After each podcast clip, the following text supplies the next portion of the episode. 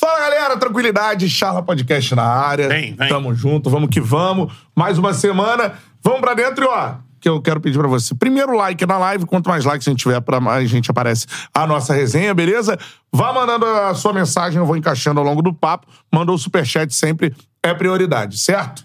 Beto Júnior, tranquilidade, irmão? Tudo, bem? tranquilo, irmão, mas um dia de charla podcast. Isso aí. Estamos com a agenda cheia aí, vários Essa é compromissos. Graças a Deus. né? Resenha de hoje aqui, meu, passa por vários momentos do futebol, né? O Exatamente, cara cara. nasceu no futebol. Essa é a parada. O Charla é o quê, Beto Júnior? Podcast. Podcast. né? Você pode só ouvir também. Também é um No podcast. Spotify, no Deezer. Cola lá nas plataformas de áudio, beleza? Se você tá ouvindo a gente agora, vai lá pro YouTube e se inscreva no canal, lá no Charla Podcast. Mano, tamo junto. Siga o Charla Podcast nas redes sociais. Arroba Charla Podcast em todas elas, no TikTok, no Twitter, no Quai também, no Instagram. Isso aí, Essa é a mano. parada. Sou Bruno Cantarelli, me segue lá, arroba Cantarelli Bruno. Sigam o Beto Júnior. O. Beto Júnior Underline. Essa é a Vem com nós. Vamos que vamos. Com a gente hoje aqui, cara, treinador da Ativa e que, como bem disse, né, o Betão, aliás, fez pô, excelente trabalho, principalmente no Campeonato Carioca desse ano. A gente tava conversando aqui em off no Audax, né, cara, né? Contra os grandes, a gente já vai falar sobre, sobre esses enfrentamentos que, que são legais demais. E também, cara, além de ser treinador da Ativa, é filho de um dos maiores treinadores da história do Vasco da Gama. Fez aniversário o essa semana, né? É, e, ou seja, nasceu no futebol, viu vários craques surgindo pro mundo do futebol. Palmas pro Júnior Lopes, que tá com a gente aqui no Charla Podcast. Boa. Bem-vindo, Júnior. Obrigado, obrigado. Prazer aí estar presente. Eu que assisto vocês sempre, sempre que possível. Parabéns aí pelo trabalho de vocês, muito bom. Beto, Cantarelli. Pô, que voz, Cantarelli. Pô, é o cara que eu vejo, Beto, que é mais... Né, é, tem que- além da voz, tem que ter oxigênio, né? Ele fica Ele fala que é- duas horas ali gritando gol. Ele legal. fala que Parabéns. é, é resquícios quando ele tinha banda de punk rock. Legal, legal. Muito bom. Parabéns pelo trabalho de vocês aí. Valeu. Acompanho sempre. Pô, tamo junto, ô, Júnior. Eu vou começar pelo Campeonato Carioca, a gente já tava trocando essa ideia. O Aldax fez uma boa campanha no Carioca, né? Chegou ali até com chance de é, disputar a Taça Rio, né? Chegou à final da Taça Rio contra, contra o Botafogo, que para uma equipe de menor investimento é uma grande campanha, né? É, queria que você falasse sobre isso, começar pelos enfrentamentos, por exemplo. O Aldax venceu o líder do Campeonato Brasileiro, o Botafogo, com você comandando o time. Queria que você lembrasse como é que foi esse enfrentamento contra o Botafogo do Luiz Castro aí. Então, foi um trabalho bem bacana, né? Que a gente tem um carinho muito grande. Os trabalhos que dão certo, logicamente, a gente tem carinho, né? E começamos a montar, né, do zero, praticamente, lá em setembro, mais ou menos. Nós nos, nos apresentamos, eu me lembro, dia 23 de novembro, foi um dia depois do meu aniversário, até eu faço 22 de novembro. E fomos bem criteriosos na, na montagem do elenco, né? Conseguimos montar um elenco bacana, a pré-temporada foi boa também, com dificuldades. E enfrentamos uma tabela muito difícil no início, né? Porque foi Flamengo, Botafogo, Logo de cara. Vasco e Volta Redonda, que também é uma grande contra o equipe. Flamengo. É, na verdade a gente já tinha bota, já estava programado Botafogo Engenhão, É. Vasco na ilha e Volta Redonda fora. Seriam três pedreiras, né? É. E aí, tipo, assim, faltando 15 dias pra começar a competição, anteciparam o jogo do Flamengo, ainda que era na Mundial. quinta, sexta rodada, anteciparam É. quinta-feira. O campeonato começava no domingo, anteciparam. Então nós pegamos na, na sequência Flamengo, Botafogo, Vasco e Volta Redonda. Caraca, Era pra derrubar treinador que eu falei, né? É. Aí já fui Teste logo, de fogo. já né? fui logo nos dirigentes falei, pô, deixa eu passar esses quatro jogos aí, porque essa aí é pra derrubar. Mas foi bom, estreamos no Maracanã contra o Flamengo, 1 a 0 Então, com o Mário um Jorge, jogo, como é, com o Mário Jorge. Um jogo bem igual, que poderíamos até ter vencido, foi bacana. E aí tivemos esse jogo contra o Botafogo, que é a única derrota no ano do Botafogo no Engenhão até hoje. Né? O Botafogo não Caramba, é perdeu nenhum mesmo, jogo cara? no Engenhão. Acho que jogou 12 jogos É. no Engenhão. É a única derrota, foi aquele gol do Igor Leite, lembra? Do meio Gol campo. do meio campo, golaço. Um golaço do Igor Leite. Depois fizemos um jogo contra o Vasco na, na ilha, 1 a 1 também muito bom. E mais especificamente daquele jogo do Botafogo, foi, foi um jogo muito difícil, né? Um jogo que nós fizemos o gol no primeiro tempo ali. E aí conseguimos segurar, né? O segundo tempo o Botafogo veio, veio com tudo, né? O Botafogo com muita qualidade, né? Botou alguns jovens ali naquele jogo. Mas mesmo assim, né? O time pequeno ganhar do, do time grande é sempre muito difícil, as dificuldades são muito grandes, né? E nós fizemos ali um, um ponto contra o Vasco e três contra o Botafogo, né? Fizemos quatro pontos ali naquele início, que deu uma, um sustento e uma motivação e uma, pro, pro campeonato inteiro, né? E acabamos É. fazendo uma boa campanha. Não, com certeza. Eu eu queria falar com você sobre isso, e você citou é, muito bem. a, a situação de Botafogo só ter perdido em casa no Newton Santos pro Aldax que você comandava. E aí você pode falar um pouco como é que é a preparação para enfrentar o Botafogo, assim. O que, que você observa do Botafogo do Luiz Castro? Que pontos que você tenta, é, é, enfim, anular para você conseguir vencer esse time que hoje é o líder do Campeonato Brasileiro? É, o Botafogo evoluiu, né, com o trabalho. Uhum. Eu acho que foi muito bacana a gestão do Botafogo, porque no Carioca o, o Luiz Castro teve até Quase rodou. contestado, É. né? Eu me lembro do, do John Textor bancando ele, né, dizendo que o trabalho ia continuar. Eh, ano passado o Botafogo até acabou bem, né? Uhum. Mas não começou tão bem o estadual. Teve alguns outros empates também, né? Perdeu jogos fora do Engenhão, né? Mas do Engenhão foi só aquele. E é muito difícil, Luiz. Ali no início de trabalho ainda não estava como hoje, né? Logicamente Aham. que o Botafogo evoluiu, cresceu, né? Não fez um bom estadual. Mas eu acho que o mais importante de tudo que fica é isso, né? Para os diretores brasileiros, para os dirigentes brasileiros, né? Acreditar no trabalho, acreditar É. na sequência. Eu acho que isso é o mais bacana, né? Sim. E quando começou o próprio brasileiro, ninguém acreditava no Botafogo, né? Porque o Botafogo não ficou nem entre os quatro da- do, do Campeonato Carioca, né? Aham. Ele não classificou nem para as finais, tanto que jogou a Taça Rio, né? com- Fez a, a final lá conosco no Aldax, foram campeões. E muita gente não acreditava no Botafogo, né? E eu aproveito para dar parabéns lá à direção, a todo mundo lá que manteve o trabalho consciente e viu que agora os, os frutos estão rendendo, né? É, eu acho que bem- isso é o mais importante. Bem lembrado, você fez a final. é, o Aldax, aliás, fez a final da Taça Rio contra o Botafogo já mais completo, né? Sim, Tudo mais. sim. E, e Pelo foi. voltando de problemas. É, não foi fácil também, né? Enfim. É, o- É, afinal eu já não tava, Já não né? tava eu já mais, tinha é. saído, eu tive uma proposta do Camboriú, É. né? Eles me. Era uma proposta pra Série D e tal. O Aldax não tinha Brasileirão, Série D, é. né? Nós classificamos pra Série D do ano que vem, né? De 24. Mas 23 não tinha, então eu conversei com o pessoal do Aldax. Faltava duas rodadas ali pra acabar a primeira fase. Eu saí, Uhum. eles me liberaram, né? Já tava. Já não tinha nenhum risco de, de rebaixamento. Nós ficamos o tempo inteiro ali no G5, G6, o- íamos classificar mesmo entre os oito, né? Que era o objetivo principal. E aí eles me liberaram, eu não tava na final, né? O rapaz, o É. Caio, que era meu auxiliar, continuou o trabalho, também continuou de forma Uhum. também muito, muito competente, né? E aí chegou na final, acabou perdendo os dois jogos pro Botafogo. É. Mas é isso que você falou também, o Beto falou. O Botafogo ali na final já tava num outro momento, né? Já É. tava mais forte, já tava mais encorpado, né? Ganhou os dois jogos. Eu vi os dois jogos, né? Apesar Os de estar trabalhando. jogadores já, né? É. O último jogo até jogou bem, foi 5 a 2 se eu não me engano. E aí já tava mais encorpado, né? É. Agora, ô Lopes, pra quem não. Porque sempre tem a curiosidade do, do torcedor, né? Pra quem não conhece a fundo né, o trabalho, aí vê pô, o Aldax chegando né, no- na final da Taça Rio e tudo mais. Conta pra gente um pouco assim, da, do que o Aldax te ofereceu de estrutura, de, de até de facilidades pro seu trabalho. Até na, na parte administrativa, o Aldax é um clube empresa, né? É, na verdade o Aldax, ele é de São Paulo, né? Sim. a É. origem dele é de São Paulo. Muita gente lembra Sendas e Pão de Açúcar, Aque- né? Isso, foi, foi dando origem, né? Muita gente lembra aquele vice-campeonato com o Fernando Diniz, Isso, né? É. Em 2015, se eu não me engano, 2016, não sei o ano exato por aí.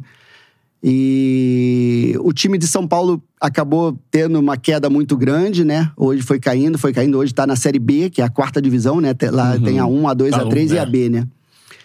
E o do Rio foi crescendo, o do Rio, mas é o mesmo dono, né? É o mesmo dono e tal. E o do Rio foi crescendo. O do Rio teve uma administração muito bacana com o Márcio Carmo, que era o diretor lá, que era o responsável. Eu acho que é o grande é, é o grande cara ali do trabalho, é o cara que fez é muito competente, fez todo o trabalho e ele estruturou bem. A gente tinha uma estrutura bem bacana. É, nós fomos para Angra dos Reis, né? O nosso É. mano de campo era em Angra dos Reis. E lá tínhamos uma condição muito boa. O que, que aconteceu? Como é que foi feito o trabalho? Eles alugaram um resort, que era um resort abandonado lá, praticamente, né? Alugaram um resort e botavam todo. Eu morava lá, comissão, jogadores praticamente todos. Poucos jogadores não moravam, só alguns que iam com a família e tal. Acho que talvez quatro, cinco jogadores só que não moravam lá no resort. O resto todo mundo morava. E então ficou um clima muito legal, um clima bem familiar, assim. O Márcio é um cara que ajuda, também tinha, tipo assim.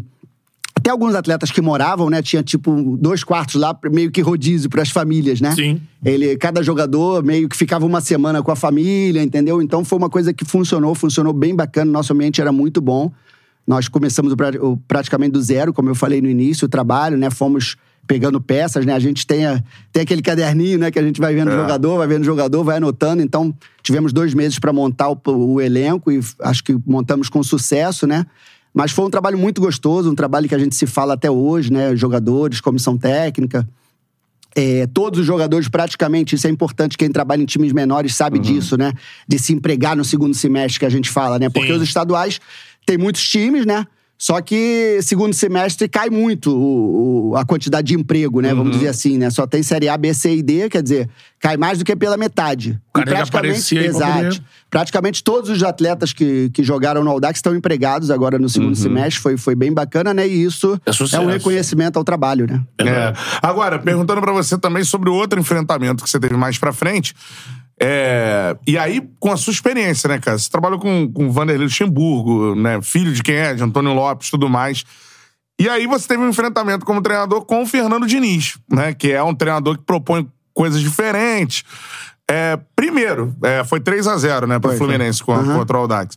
É, como é que é enfrentar esse Fluminense? É outra parada? É um negócio diferente? Ou não? É um estilo de jogo que você já tinha observado em outro momento? Como é que é isso? Cara, assim? o Diniz realmente é muito diferente enfrentar o Diniz.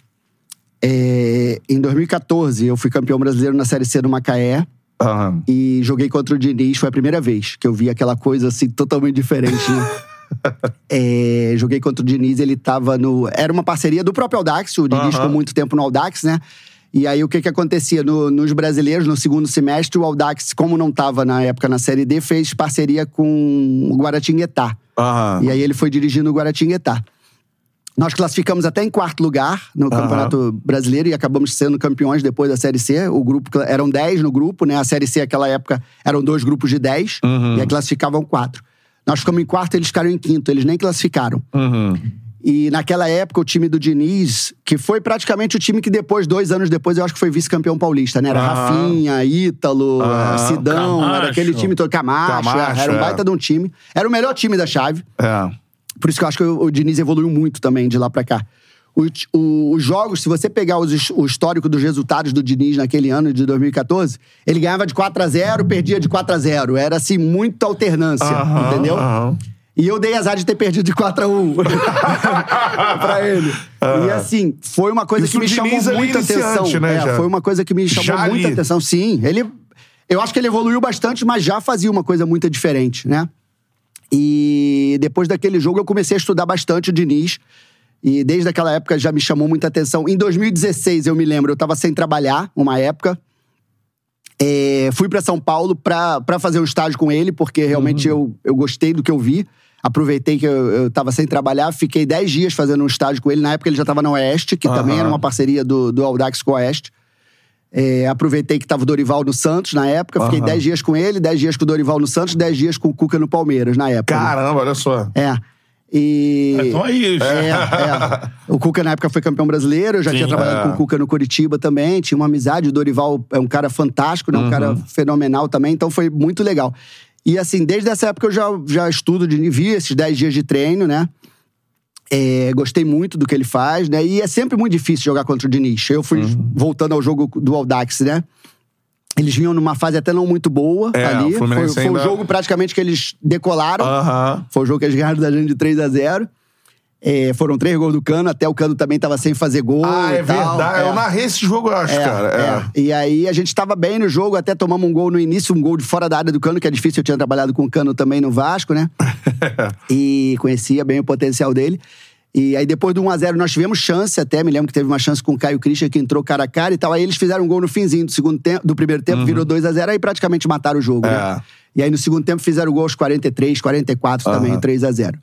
Mas é muito difícil, você tem realmente que, que se precaver, que fazer um estilo diferente, né? O que eu vejo de diferente muito É isso do Diniz é... O, que- o que, assim, É. especificamente? O que, Assim, que ele faz? o básico, assim? né? Logicamente. Primeiro que o trabalho dele, pelo que eu acompanhei esses 10 dias e pelo que eu tenho de informações também, até atuais, ele não mudou muito em relação a isso. Ele faz um trabalho que, assim, não seria taxado assim de moderno, como, como, como é taxado por. Co- Como os, tra- os trabalhos modernos são, né? Ele é, um, Aham. ele é um cara que trabalha muito campo aberto o tempo inteiro, Uhum. que hoje em dia pouca gente faz isso, né? Uhum. É por isso que eu digo assim, futebol, cara, não existe o certo e o errado. Cada um Uhum. tem que trabalhar do- da sua forma, né? E ter a convicção daquilo. E ele, e ele é um cara de muita convicção. Sim. Ele não escuta o que os outros falam e tem muita convicção no trabalho dele. E eu acho isso muito bacana.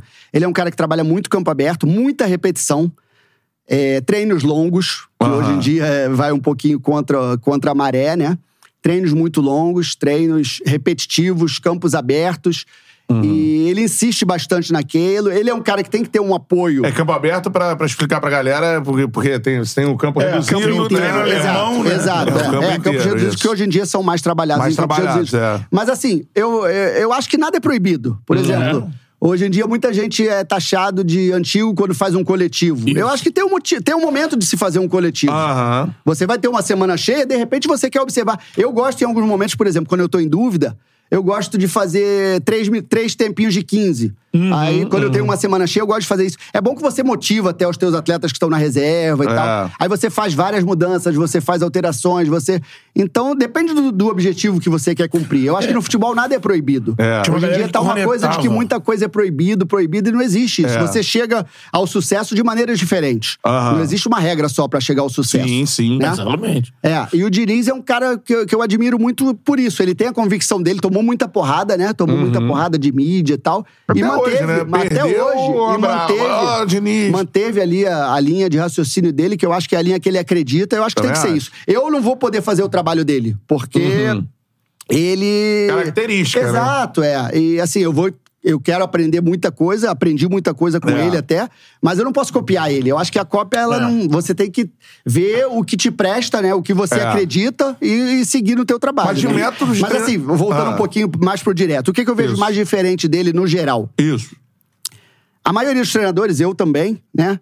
Uma coisa bem básica, só pro, pro pessoal de, de casa entender. Aham. Você trabalha, normalmente a, a bola tá num, num lado do campo, né? Você tenta rodar a bola pro lado contrário do campo pra você pegar o adversário é, Desprevenido. desprevenido e tal. Ele faz justamente o oposto. Ele povoa um setor do campo, Uhum. ele bota ali cinco, seis jogadores no, no mesmo setor de campo. Ele faz uma coisa que pouca gente fala. Por exemplo, eu joguei contra ele, vejo ele fazer também.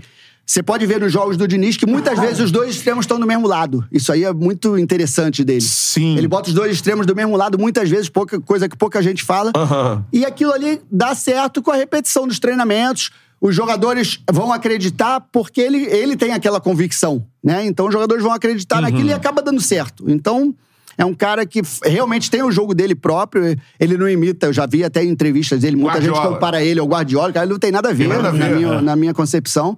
Ele não imita ninguém, ele tem o estilo próprio dele, né? Eu já vi até ele falando que vai, vai escrever um livro e tal, que tá É. sendo muito incentivado. Eu acho muito legal, mas assim, ninguém nunca vai ser igual a ele. Cada um tem o seu estilo, não adianta você querer copiar, né? Ninguém é igual ao Guardiola. O Guardiola é o. Guardiola. E assim, É. pelo que a gente O- recebeu aqui de jogadores que estão com o Diniz agora É. no Fluminense, Aham. é, além do, do, do trabalho que é dele, como você mesmo disse, ele faz um trabalho, se você olhar ali, cara, pô, trabalho anos 90 ali. Só que ele parte muito também do jogador, né? Tirar o peso do jogador. Isso. É, falar, pro- Confiança. falar pro cara, amigo. É. Às vezes, Joga, vai às vezes, dentro. É, às vezes é um É. jogador que É. a opinião pública entende que é um jogador fraco, e ele fala desse cara e fala: você vai. Dá moral pra ele. Foda-se os É. outros. É. Então ele parte de uma de mudança do jogador pra mudar o jogo, né? É. sim. E tem muito essa questão também que, que me chamou a atenção quando o Guga teve aqui, dos treinos vi, de saída de bola, né? Guga. É, de, de repetição, assim.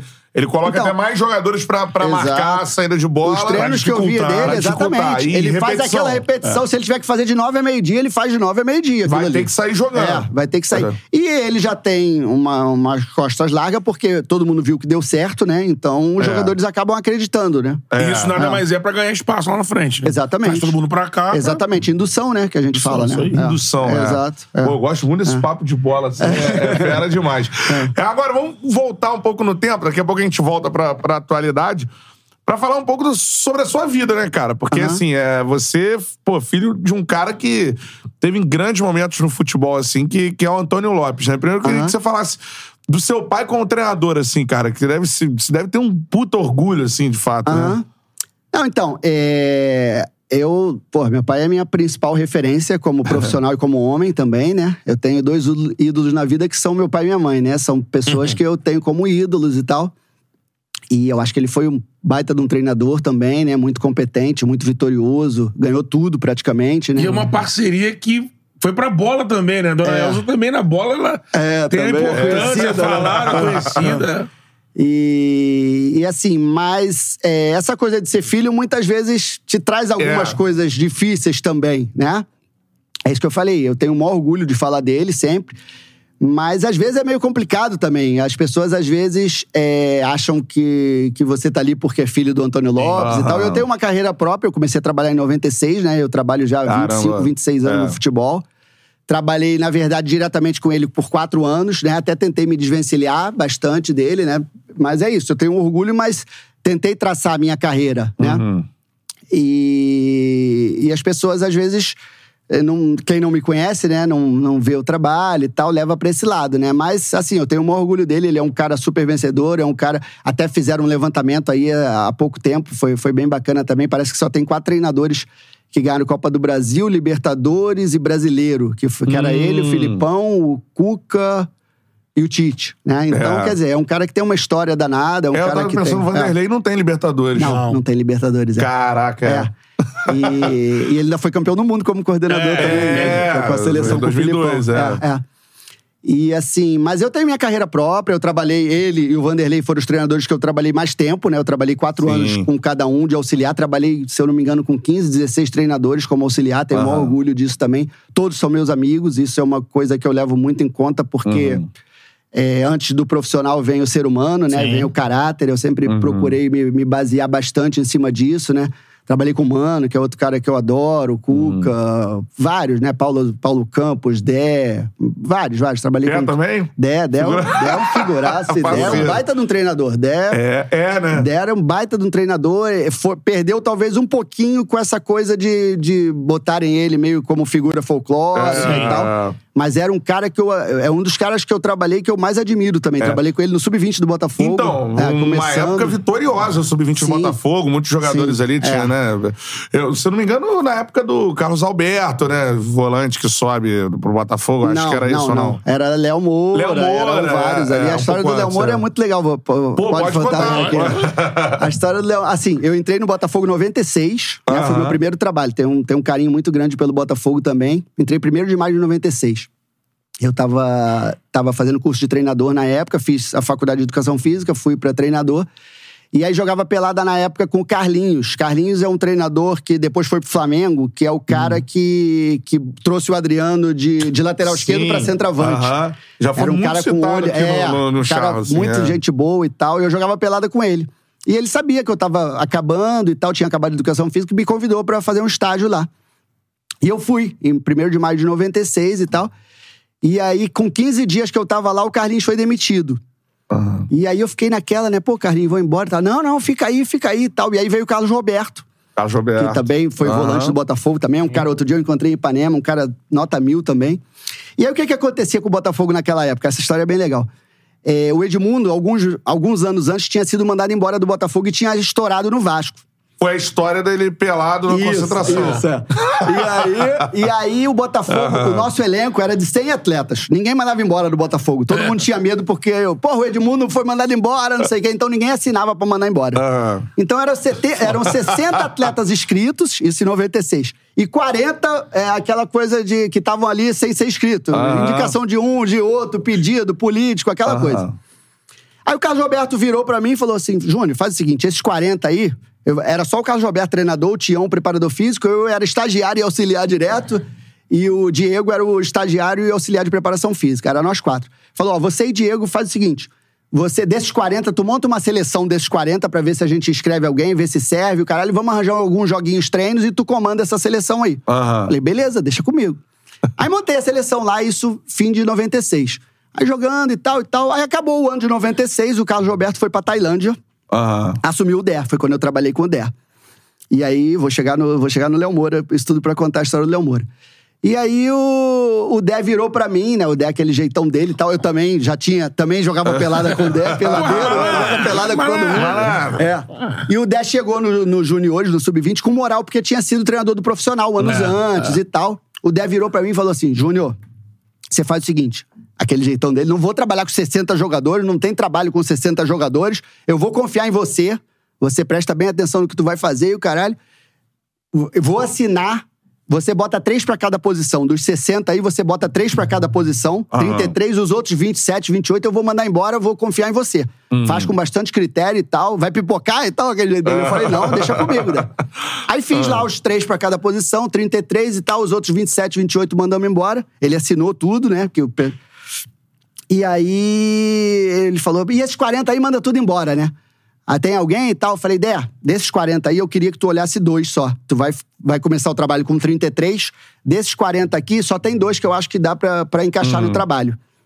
Eu tinha feito a seleção, naquela época se jogava muito 4-4-2, né? Dois volantes, dois meias e tal, eram os dois meias. Né? Eu falei, pô, pega esses dois moleques, bota nos 33 aí, vamos começar o trabalho com 35. Aham. E aí você olha um meizinho, se você não gostar, você não escreve. Se você gostar, você escreve. Aí os meias eram o Cauê, que era um menino que não deu muito certo, e o Léo Moura, que era o Leonardo Era na meia. época, né? Era meia, eram os dois. Aham. Era, não era nem escrito. Caramba, então quase que Dé- ele rodou já. É, aí o Dé foi, olhou, gostou. Um mês depois ele escreveu os dois, tanto o Léo quanto o Cauê. Aí é ali que apareceu o Léo dessa forma, Uhum. Caraca. assim. Um meia, Aí né? começou É. o trabalho com 35 e ali foi tricampeão carioca ali, o, Dé na época, né? Foi, sim, foi bem sim, bacana. é, é. O Sub-20 do Botafogo, o Dé foi muito vitorioso na Isso, época, assim, isso. né? O Dé é um baita de um treinador. É, o Dé é, é. o que eu te falei. Ele ficou um pouquinho. É, aquela coisa muito de folclore e tal, mas é um cara muito sério, é um cara que eu gostei muito de trabalhar também. Aham, Ele, é. ele- a gente trabalhou com o Dé na rádio, Aham. né? E o Dé veio aqui também no início do canal. Até pra voltar, né? Tem que voltar, é. E o Dé, ele conta que se, se, ele ficou muito sentido naquela goleada. Sim, É. aquilo marcou Ele muito ficou muito ele, né? decepcionado e tal. Ou você foi o Fluminense ganhou do Botafogo É, seis, se- né? seis ou É, sete? Sete, né? Eu Sete, acho. sete, E é. depois o Vasco também. As duas É, foram com ele. Com ele, as duas foram com ele, é. Aí ele ficou. Aí ele feliz. É. Amiguinho. É. Fui pra fora ganhar o Mas meu ele era muito competente. Eu gostava É. muito dos trabalhos dele, ele era muito competente. Aí foi pra Arábia e tudo É, mais. é. fui ganhar meu tutu, amigo. Deixei pra lá. Que ele tinha uma a linguagem direta, Sim, né? um jogador direto, né? E- mas assim, ele no dia a dia as pessoas não tinham ideia. Ele era um cara que se impunha com os jogadores, que Aham. as pessoas tinham ideia só daquele lado folclórico Sim, dele. Mas ele é um cara muito inteligente e é muito competente também. Aham. E aí nessa época aí também teve uma história do Felipe, que foi, foi Felipe daí Maestro? também. É, é. No- no Ah, o que que aconteceu? Não, jogando Ah. contra. O que que aconteceu também? Já que é pra contar a história, vou É contar a história. aí eu... é, primeiro jogo meu no Maracanã, né? Como, como trabalhando ainda com o Carlinhos.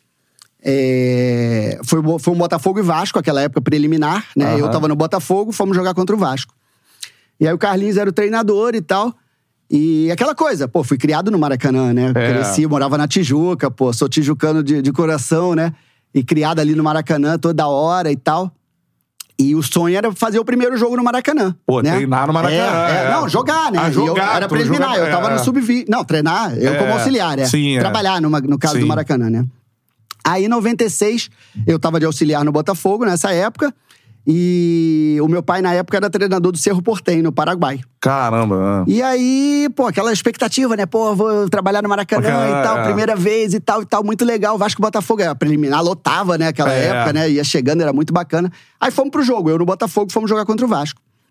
Aí a gente foi é, programado, aquela época não tinha globalização que é hoje, né? Que todo mundo conhece todo mundo É. e tal, né?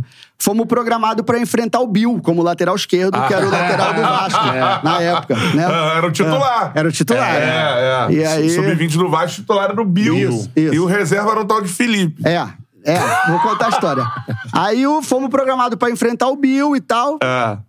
Beleza. Aí chegamos no jogo, né? Não era o Bill. O Bill tava, tinha machucado e tal, não jogou e ninguém sabia quem era. E aí eu tô vendo um lateral esquerdo por dentro, por fora ainda, caralho. Falei, porra, que lateral bom, cara. Mas ninguém sabia nem o nome quem era. Aí eu perguntei a gente no banco ali do, do, do Maracanã, né? Eu perguntei, porra, quem é esse lateral esquerdo e tal? Os caras ninguém sabia. Aí eu me lembro que o Botafogo tinha um atacante reserva, Rivaldo, que né, o pessoal Aham. chamava de cabeça e tal. Aí o Rivaldo, eu me lembro, falou assim pra mim: Não, o nome desse moleque, ele é lá da minha área, de Higienópolis e caralho, o nome dele é Felipe. Aí eu guardei aquele nome, né? Eu falei, porra, que lateral bom e tal. Aí perdemos o jogo 2x1. Aí à noite, falando com meu pai no telefone, eu era solteiro ainda e tal, tava em casa. Aí meu pai, aquela coisa, né? Pô, e aí, como é que foi estrear no Maracanã, não sei o quê e tal. Falei, pô, perdemos o jogo, 2x1 e tal. Mas beleza. Aí eu falei com ele nesse dia, né? Eu falei, pô, pai, hoje, isso, maio de 96.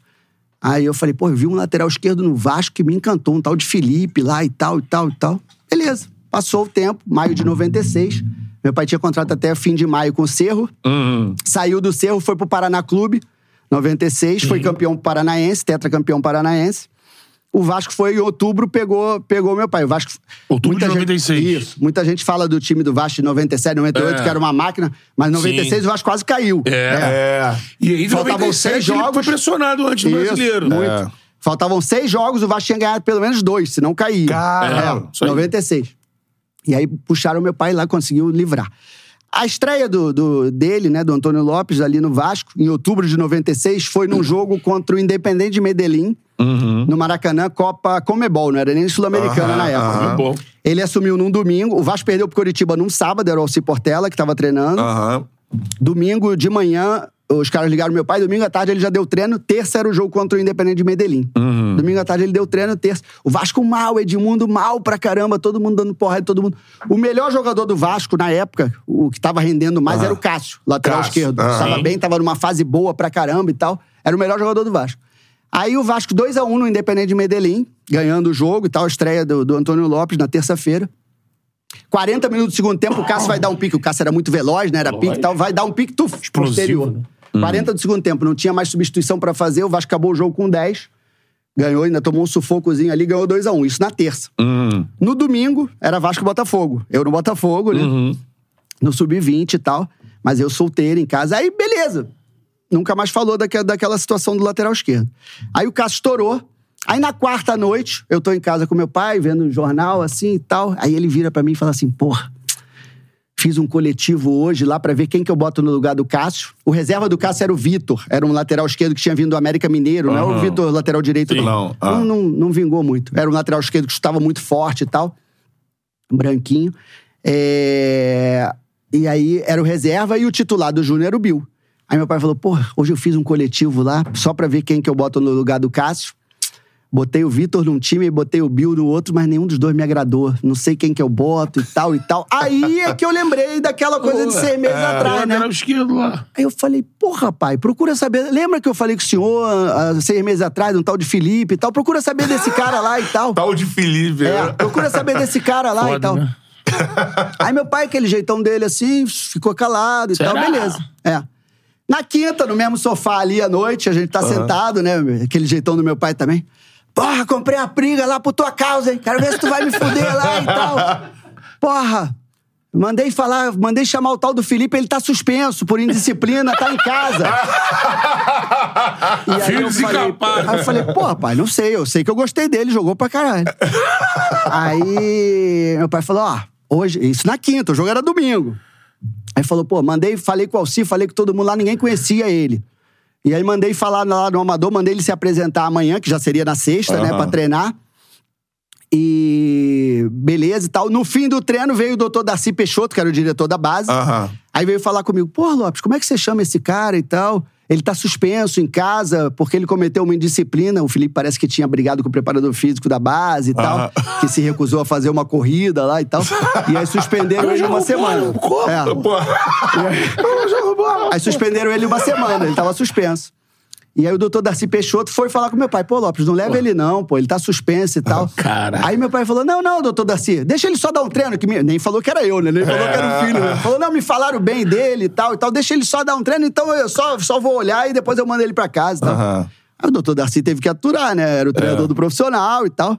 Aí meu pai foi me dando esporro na quinta, né? Quero ver, hein, porra, quero ver, comprei a briga lá por tua casa e tal, beleza. Caralho, olha só como é que é futebol. Aí na sexta, ver. antigamente se fazia muito. é, jogava domingo e você fazia dois tempos de 30 coletivo. Praticamente todo mundo fazia isso antigamente, É. né? Aí era o coletivo de sexta-feira pronto pro jogo. Meu pai, no primeiro tempo do coletivo, botou o Vitor no time titular, né? Não Aham. botou o Bill. E botou o Felipe no reserva. Felipe acabou com o treino.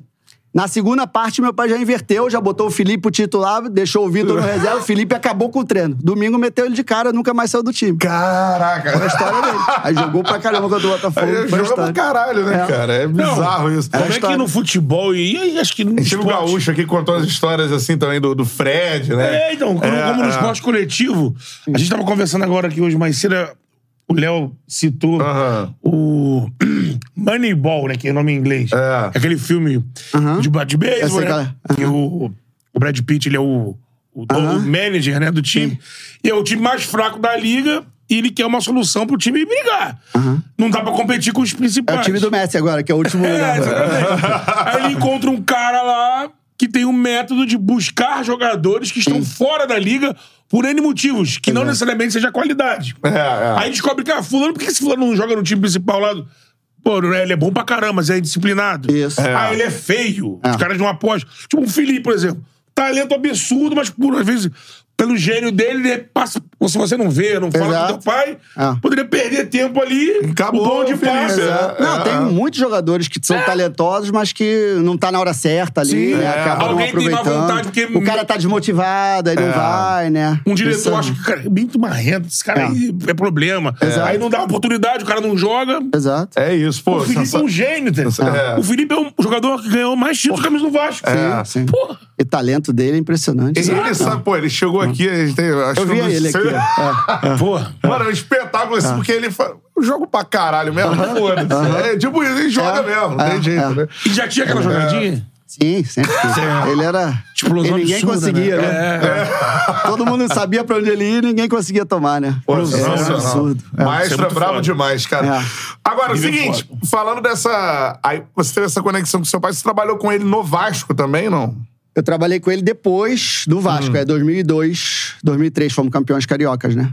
Ah, trabalhei- 2002, é, 2003, mais pra frente já, é. Aí, de- naquela época boa, eu tava na base, né? Eu, eu era, aí, o que que aconteceu? Aí eu saí do Botafogo, vim pro Vasco, né? Que não tinha muito clima. Aham. E aí, comecei a trabalhar na base, no Sub-20 e tal. É. Mas tem E contato aí- com essa galera, Romário, Edmundo. Sim, lógico. Ah, assim, eu cresci, ah, falando um pouquinho meu, né, que eu- É, a gente é. acabou desvirtuando o assunto. Eu cresci, pô, vendo, né? Eu cresci com o Zico, com o Ronaldo, com o Romário, com o Bebeto, com o Roberto, né? Vestiário. E eu sempre fui de acompanhar muito, né? de estar em Caraca, vestiário. imagina isso, mano. De estar em preleção, né? É. Eu sempre fui aquele cara que, que tava junto ali, que tava nos treinamentos, que era mascote, né? Então, O eu Zé sempre joga fui. bola quando? O Lopes, pra quem não Então. sabe, se alguém não sabe aí, É. o Tony Lopes é delegado, Sim, né? sim. Não, é, não, deixa eu, é, é uma história legal também. Ele formou em educação física, ele jogou bola, olaria, bom sucesso, até 23 anos. É, fez educação física primeiro, né? Só que naquela época era muito difícil de entrar no futebol, né? Como É. auxiliar e tal. Porque não existia auxiliar naquela época, era treinador e preparador físico Sim. só. Aí ele se forma, se eu não me engano, em 66, por aí, 66, e não consegue entrar no futebol. E família pobre, né? Nove irmãos e tal, pai motorista de, de táxi, é, tinha que se sustentar, né? E ele falou: não, vou largar o futebol. E aí ele foi fazer concurso de detetive e tal, viu que tinha um dinheiro bom e tal. Ele, ele vendia com, com o irmão dele, que já é falecido, né? Era o irmão mais velho, vendia roupa e tal, fazenda, aquelas coisas de antigamente, né? Sim. e pra se sustentar. E aí vai fazer um curso que ele vê lá, ele passa, aí tem uma fila grande e tal, ele conta a história. Aí se inscreve pra detetive, passa, aí vai seguindo carreira na polícia, de polícia. 66 a 74. Aí chega delegado, vai detetive, inspetor e tal, chega delegado. Quando ele Legal, tá de né? delegado, um dia, em 1974, o Andrada, que era o goleiro, né, Sim. do Vasco, né, que foi aquele que tomou o Argentino. milésimo gol do Pelé, pra É. quem não lembra, né? O preparador físico do Vasco era o Hélio Vigio, que também já é falecido, Também que também polícia. era policial, Também policial. e era preparador físico. Sim. E meu pai tinha sido calouro dele. Ah. Por coincidência da vida, o carro do, do Andrada é roubado e cai na área ali do, do meu pai. Aí o Hélio Vigio vai na delegacia com o Andrada pra tentar resolver o caso do, do carro roubado e tal, e reconhece meu pai. Fala, pô, tu não era meu calouro lá e tal e tal. Meu pai é. Aí, em 74, você vê. Era o Travalini, o treinador, Sim. Hélio Vigio, preparador físico. Não tinha auxiliar. Eles estavam querendo pegar um auxiliar que fosse formado em treinador, pra auxiliar os dois, pra auxiliar a preparação física e treinador. E meu pai tinha o curso de treinador, né? E aí o vídeo fala: pô, tu tem o curso de treinador, nós estamos buscando alguém nesse perfil e tal. Meu pai falou: tenho. Você quer ir lá fazer uma entrevista? Quero, lógico que quero. Aí, tipo assim, foi numa quinta, sexta, na segunda ele foi fazer a entrevista e ia começar o Campeonato Brasileiro, que o Vasco acabou sendo campeão campeão. brasileiro. Caraca. As histórias do Gaúcho contou é, com essa galera. é, é. Gaúcho falou do, tra do, do Travalino, do, Isso, do vídeo. isso, É, isso. é.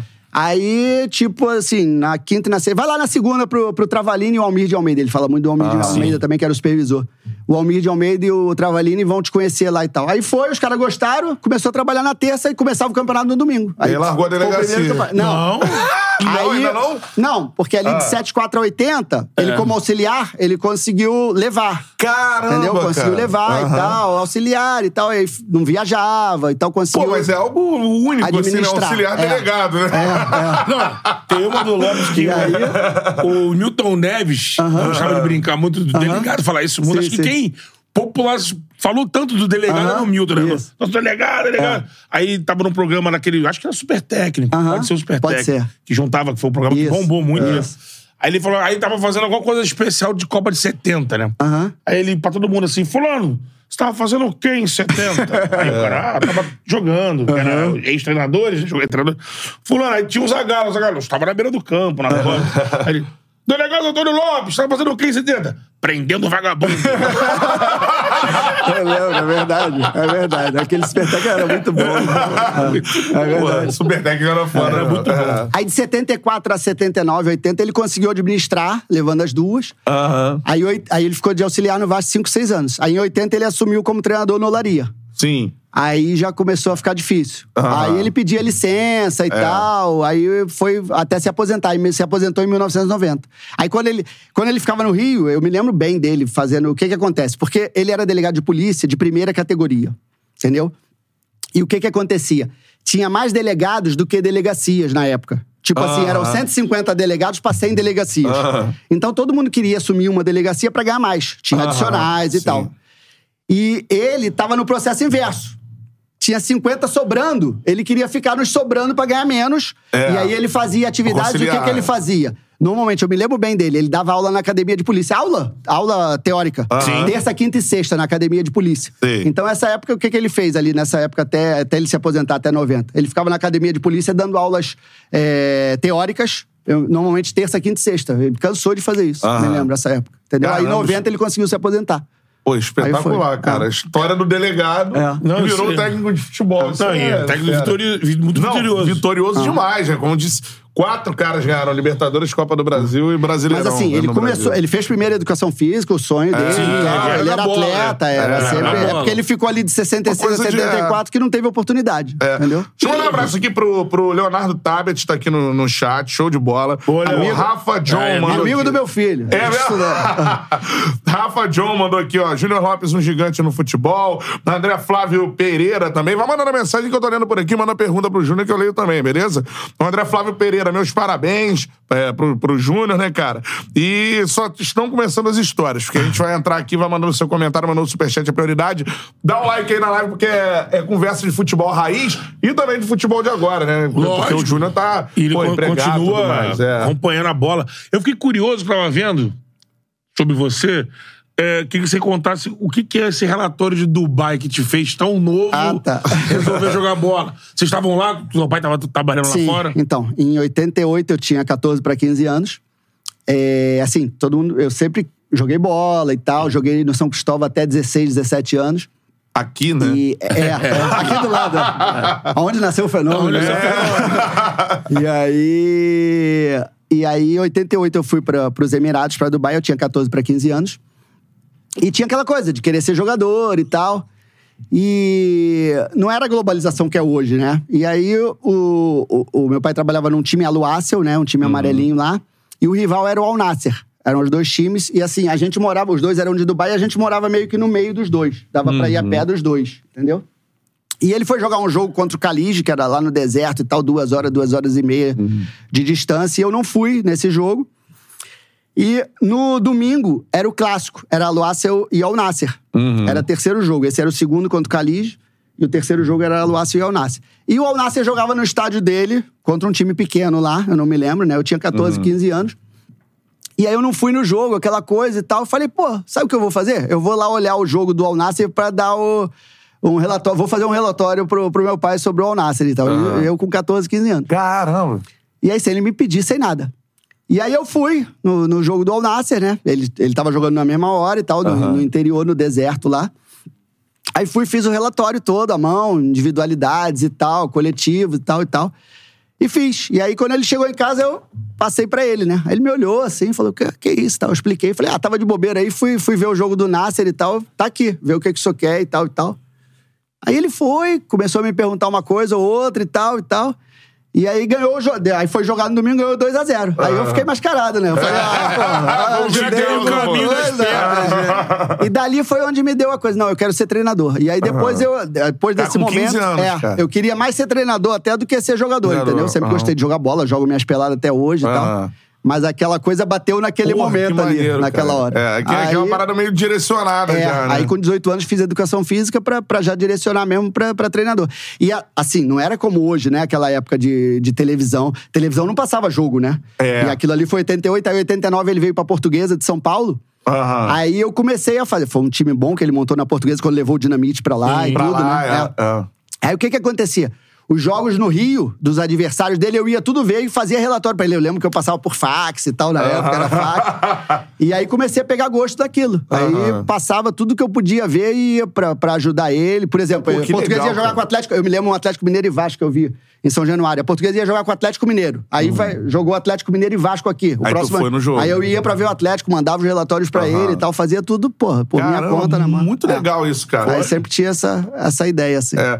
E nessa trajetória você acompanhou, né? Ou via é, troca de ideia com seu pai, ou no Aham. vestiário e tudo mais, você acompanhou. Edmundo, Romário, no sim, auge, né? sim, no, sim. No, no- no Vasco. Ah, Romário eu vi começando, né, ali 85, É. né? Romário, a gente tava até falando em off aqui, né? O Romário, assim, as pessoas têm muita ideia, os mais novos, né? Tem muita ideia do Romário de última bola, né? O Romário finalizador Quarentão, só. é. É. Só que o Romário, início de carreira, 85. Explosão, Porra, a explosão dele era brincadeira. E ele era gênio. Era um cara que É. tinha uma explosão com genialidade. Na bola, Eu assim, de, ver, de, de acompanhar de perto, tu foi o, é, o cara que tu Cara, viu mais. Assim, existe, com todo respeito ao Ronaldo, né? Existe muito essa comparação entre Romário e Ronaldo e tal, mas pra mim não tem comparação. Pra mim, eu vi os dois começando, o Romário muito acima, na minha concepção. É. Posso estar errado e cada um tem uma opinião. E a gente tava até falando, né? É. Até uma coisa polêmica aí é corte, hein? Vai botar corte. Pra mim, o Romário é o Não, melhor que eu o vi que eu vou falar agora, É. o que eu vou falar Ah. agora ainda pode ser corte. Eu vi, todo mundo compara Romário e Ronaldo, né? Mas na minha opinião, um outro cara também fantástico, fenômeno, que na minha opinião, acima do Ronaldo, é o Careca. Pra mim é Romário, Careca e Ronaldo. É, nunca troquei duas palavras com o Careca, não, não conheço, mas é, pô, jogava demais. O Careca, 86 e 90, ele foi o melhor jogador do Brasil disparado nas Copas. Se o Brasil tivesse ganho uma das duas Copas, É. ele estaria no nível de, eh, de Ronaldo e de Romário, né? Como, co- como mídia, que eu digo, Sim. né? O Não, Careca não jogava demais O também. falar, do Careca ah, jogava é demais. assim, pô, É. o Careca jogou no Napoli do Maradona. o Careca né? jogava Pô, demais. O Maradona adorava o, o Demais, Careca. muito não é toa, né? inteligente, muito genial, né? O Ronaldo, fantástico também, mas na minha concepção, esses dois foram acima dele. E o Romário, É. voltando a falar, o Romário era genial, o Romário era muito rápido, era muito. É aquele. Porque tem até o ditado que se fala, né? Que, vamos dizer assim, quase todo velocista é burro, né? Porque o cara é veloz e não É, consegue é. raciocinar. O Romário era, era velocidade, explosão com inteligência, com genialidade. Era. O Romário era. Sabia onde usar, né? Onde... Exato, Tanto que quando é. ele chega no PS, PSV, né? Aham. Você vai ver os gols do Romário no PSV. É, do meio campo driblando todo mundo. é. Arrastando o time, vai. É, é um É, absurdo. não né, tinha a globalização que o Ronaldo É, teve, né? Sim. Ah, O Ronaldo meio que inaugura esse Sim. momento midiático do Mas futebol. assim, eu né? achava o Ronaldo fantástico também, mas o Sim. Romário mais genial, mais, Não, eu mais também, eu habilidoso, mais. O Romário é, acima. é. Agora, o seu pai é um cara que se dava bem com ele. Isso é difícil para um treinador. Sim, sim.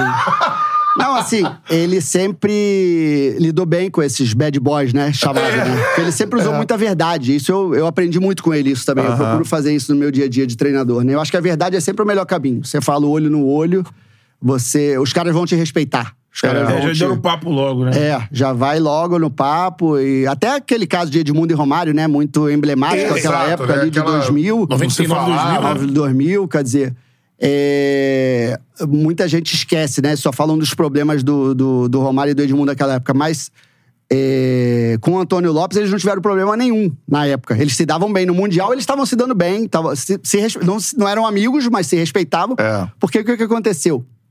É, até voltando aí um pouco, eu até botei aí, né? O, É. o, na verdade, o Edmundo ali, né? O Eurico adorava o Edmundo. É. né? O Eurico, o Edmundo era, era Deus no céu e Edmundo na terra. E por que, que o Romário veio pro Vasco? Que pouca gente, acho que nu- nunca vi ninguém falando isso. Eu presenciei ali vestiário e tal. É, O Vasco jogou um jogo contra o Botafogo de Ribeirão Preto, último jogo do- da fase classificatória em 1999. Acaba Aham. 1 a 1 último jogo. O Edmundo perde um pênalti no finzinho. Aham. E aí, o que que acontece? É... é, Eu me lembro, o Vasco mal, mal, mal, jogou mal aquele jogo pra caramba. O Vasco, se eu não me engano, classificou em terceiro na primeira fase, mas estava caindo de produção, estava caindo de produção e tal. E aí, é, eu me lembro, assim, a gente, São Januário, você sai do, do, você sai do campo, né? Vestiário. Aham. Aí à direita, logo aqui, quem conhece o vestiário, é a sala do treinador. Uhum. E o vestiário dos jogadores segue. Aí nós entramos aqui, perdeu, empatamos o jogo e tal, um clima ruim e tal, um clima de tristeza, né? O Edmundo tinha perdido um pênalti, acho que no último minuto pro Aham. Botafogo. Aí entramos aqui, eu, meu pai, é, Isaías, Alcir, e tamo lá e tal. Aí o meu pai falou assim, aquela coisa de concentração e tal, né? Isaías, vamos concentrar esses caras amanhã já. E tal, aquela coisa. né? Vamos concentrar esses caras amanhã, porra, o time tá devagar e tal, e tal, tem que dar um choque nesses caras e tal, e tal, e tal, e tal. Isaías, tá bom, beleza. Aí, o que que acontece? O meu pai e o, e o, e o Alcir ficaram, e eu saí com o Isaías. Eu saí com o Isaías assim, batendo papo, normal e tal. E aí o Isaías vai, assim, né? O Isaías, coitado, talvez não, não, não tinha que falar naquele momento, né? Só que Ah, naquela ali, época não né? tinha um WhatsApp, não tinha nada, né? O jogo tinha acabado de acabar, né? E o primeiro homem aqui era o Edmundo. E aqui o Eurico sentado na mesa redonda aqui, assim. Aham. Eurico aqui, Edmundo aqui e tal. E Eurico, o Isaías, o Isaías, o Edmundo de cabeça quente e tal. E quem falava as coisas era o Silveira, que era um outro rapaz lá, o auxiliar, né? Gente boa demais Uhum. também, né? Aí o Isaías chama o Silveira assim, né? Aí o, o Isaías, Silveira, avisa todo mundo aí pra vir com a roupa amanhã, que amanhã começa a concentração. Aí o Silveira foi aqui, eu tava vindo com o Isaías, o Eurico sentado aqui, o meu pai não viu nada, tanto que na época falaram que o Edmundo brigou com o Lopes e tal, mas não teve nada a ver. Aí o Eurico, o Edmundo era o primeiro. Aí o Silveira passa assim e fala assim: Edmundo, amanhã com a roupa, todo mundo. Aham. Concentrado. Aí o Edmundo, amanhã? Pô, era quinta-feira pra jogar domingo, né? não, não vou porra nenhuma, não sei o que. que. Aí o Eurico levanta assim. Aí o Eurico fala: Não, vai sim, porra, como é que não vai, rapaz? Tu é funcionário do clube, cara. Aí eles se xingam e tal, e tal. Beleza. Aí o Vasco suspende o Edmundo 10 dias e Que não vai quis jogar. concentrar. É, porque É, discutiu é. com o Eurico ali e tal. Mas o, o Lopes não viu nada. Tava no vestiário aqui, a Sim. briga foi Edmundo e Eurico. Eurico. E o Eurico tinha ele como um filho e tal, ficou magoado do, do Edmundo ter xingado, uma coisa de, de, de vestiário É. ali, de cabeça quente e tal. Mas ficou magoado. E aí suspendeu o Edmundo 10 dias. Aí o Vasco foi fazer. Eram três jogos contra o Vitória. O Vasco perdeu de 5 a 4 lá o primeiro jogo, empatou em São Januário. É, eram três jogos aquele ano. Empatou o primeiro, acho que 2 a 2 e o terceiro. O segundo 2 a 2 e o terceiro 1 a 1 O Edmundo não joga os dois primeiros jogos, porque tá suspenso. Joga Donizete e Viola. E volta pro terceiro jogo. É o elenco do Vasco. Volta pro terceiro jogo. Era aquele vitória de tudo. E nisso, por acaso, nesse mesmo dia, dá o problema do Romário com Juventude lá no Flamengo. festa da uva. Ah, Festa da uva. Festa da uva. Foi a última rodada do campeonato, foi o mesmo dia. É, de uma Reinaldo E o Romário Demite. briga com, o- com, com o Flamengo, Edmundo Santos Silva e tal. É. Nesse período dos 10 dias, o Eurico chega pro, pro, pro Lopes, né, pro meu pai, e fala: tô com o Romário na mão, você quer? aí meu pai fala: quero. E aí o Eurico, porra, mas e aí ele, Edmundo e tal? E o Eurico tava pé da vida com o Edmundo, né?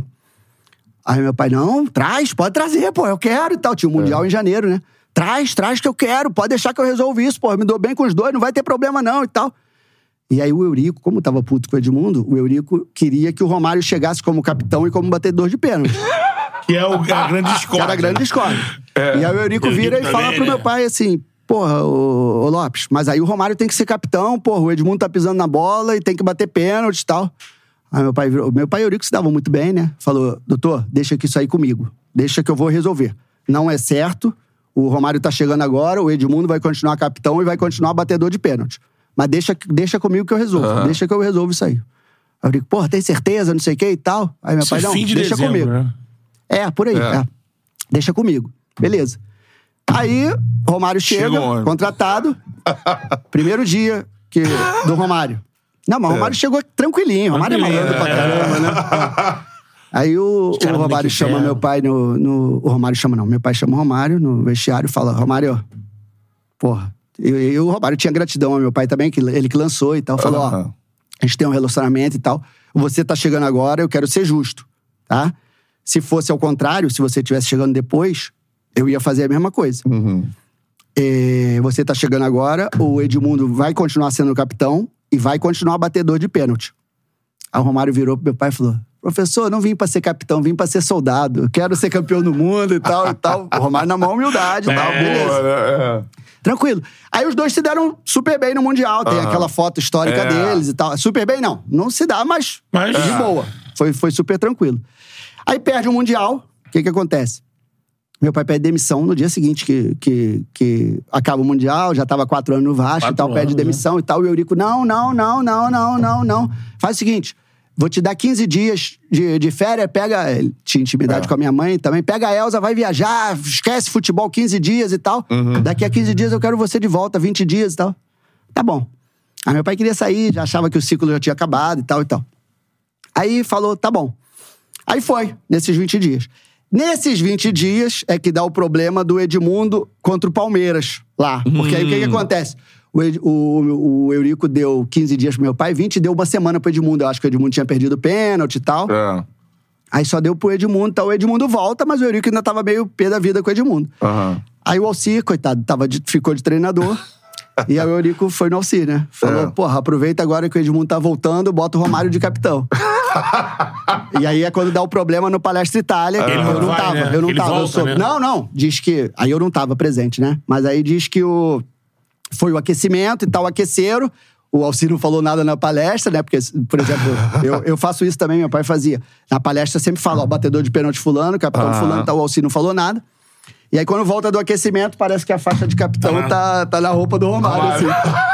Aí o Edmundo olha e tal. Isaías, que é isso? Sei que é o Isaías. Não, o homem mandou e tal e tal. É. E aí o Edmundo pega as coisas dele e vai embora. Vai embora. Me dá minha passagem e tal, e vai embora. Aí foi onde deu problema, entendeu? É, o Pedrinho conta isso aqui. É. né? é, é. Aí era o Alcir, entendeu? E aí. Caraca, mano. Aí quando meu pai. Aí meu pai volta pra semifinal, é Vasco e São Paulo. O Edmundo tá fora. Tava brigado. Porque aí ele foi embora, o Eurico É. suspendeu ele de novo. Será Rio São Paulo, né? É, Rio São Paulo. Aí Vasco e São Paulo, Edmundo não joga, o Vasco ganha. Meu pai volta os 15 dias, 20. Acho que foi um mês, não foi nem 15 dias. Aí volta pra semifinal já, o Vasco tá na semifinal, é Vasco e São Paulo. O Vasco ganha de 3 a 0 no Morumbi, sem o Edmundo. O Vasco ganha de 2 a 1 aqui em São Januário, sem o Edmundo. Aí a final é Vasco e Palmeiras. É. Aí nisso, é, o Vasco joga com o Palmeiras, perde 2 a 1 no Maracanã. Aham. 2x1. Aí o meu pai tenta convencer o Edmundo a voltar e tal e tal. Aí o Edmundo volta, mas aí o Vasco perde lá no, no Rio São Paulo também. Aí meu pai Ah. pede demissão. Aí acaba o Rio São Paulo, ele pede demissão. Ah. Mas assim, com ele não deu problema nenhum. Sempre, Ah. ele soube levar sempre os dois. Mas é isso, a verdade sempre, né? É. De Mas saber é- falar sempre a verdade e tal. Aí aquelas coisas do príncipe e tal, aí foi tudo no estadual com a Bel já. Aí Chegou meu pai a já Bel. tinha No saído. estadual É. desse É. mesmo ano, né? É, é. de 2000 já. É, 2000. É. Pô, é, sensacional, né, cara? Como É. né, conviver com, É. com os dois. Também me mandaram aqui, cara, que você tem uma, uma história falando de craques e tudo mais. É, a gente tá falando de, de Romário, Edmundo e tudo mais. Mas você tem uma história também com o Ronaldinho, né? Sim, Ronaldinho Gaúcho. História de craques, né, cara? Que Ah, sempre gostou de Ronaldinho. frequentar o Rio de Janeiro, né? Sim. O Ronaldinho é. Aí eu já tava no Bangu. Eu era auxiliar técnico do Bangu em 2000. Do Aham. Miguel, que é outro grande treinador também que eu trabalhei. É o ex-zagueiro, é, né? Isso, ex-zagueiro. Eu era auxiliar dele no Bangu 2000. E aí o, o Lopes, né, meu pai, tava na seleção. Era coordenador da seleção e tal. E o Leão era o treinador. E. o meu- Leão, treinador do- da, da Isso, seleção, é isso. verdade. É. Pouco tempo, assim, isso, né? Isso. Você foi à Copa das Confederações, Isso. né? É. Aí também é uma história boa também. Na Austrália, né? Na Austrália. Austrália. Hã? Austrália, que Perde pra Austrália. Perde, pra pra Austrália, França e pra é. Austrália. Ele Aí levou, fica em quarto. é. Levou o Washington Coração Valente, Rony. levou né? aquele volante Não, do- mas é. do é, esporte, né? Ali foi uma Leomar. outra questão, né? É, Ali o Ricardo Teixeira realmente é, falou, que, era pra, que não era pra levar europeu nenhum, Isso. porque ele tinha acordado com os clubes todos que eh, tinha um jogo Brasil e Uruguai na Aham. volta, depois da Copa das Confederações. E o Ricardo Teixeira falou assim: não, não vamos levar os estrangeiros, os europeus, né? Porque aí os caras vão dar uma semana a mais pra gente antes do jogo do Uruguai, pra treinar e tal. Então leva o terceiro e quarto time. Só levou jogador do Brasil na época, né? E aí acabou. pela Austrália é, e acabou aí. rodou. É. Brasil e Uruguai Aí- já é o Filipão. Já é o Filipão. é. É. Aí deu problema. Quer dizer, aí o, o Ricardo não manteve a palavra. É, ele acabou. A história que. É. Demissão no aeroporto de Narita, É, né? aí também é outra história. Aí o que que acontece? aí eu, aí eu, é, aquela Copa das Confederações, como a Copa do Mundo 2002, né? Foi meio Japão, meio Coreia. É. Né? Então o que que acontece? O Leão tinha comprado uma geladeira, parece, uma televisão e tal, é, no Japão, né? Só que o, porque esperava de ir pra final que ia ser no Japão. Sim. Só que o Brasil perdeu e foi fazer o terceiro e quarto na Coreia. Pera E aí perdeu para a Austrália o terceiro e quarto. E aí o que que acontece?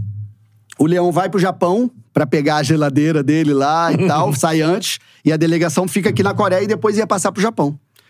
Só que nisso, eh, o Ricardo Teixeira liga pro, pro Antônio Lopes, que era o coordenador, né? E fala, ó, demite o Leão, porque... Aí é, é mais história ainda.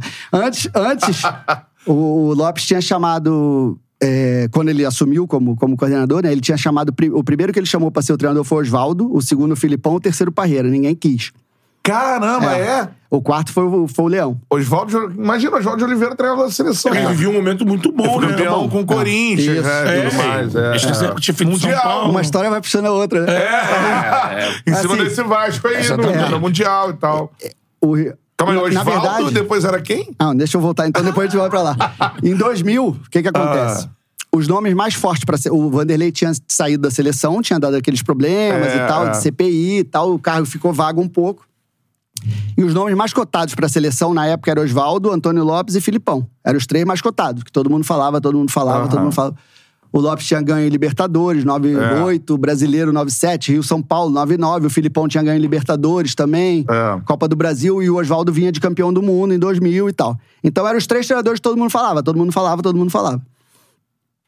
E, e o meu pai tinha ido pro Atlético Paranaense Uhum. também, tinha levantado o Atlético, o Atlético tava lá embaixo, tava em segundo lugar no Campeonato Brasileiro, Aham. terceiro e tal. Aí um jogo quarta-feira à noite, ele conta, né, que no vestiário, antes do jogo, é, Atlético e Ponte, lá em Campinas, toca o celular dele e tal, número desconhecido, ele atendeu. Oi, Lopes e tal, aqui é Ricardo Teixeira e tal. Ele pensou que era trote, né? Nunca tinha falado com o Ricardo Teixeira na vida.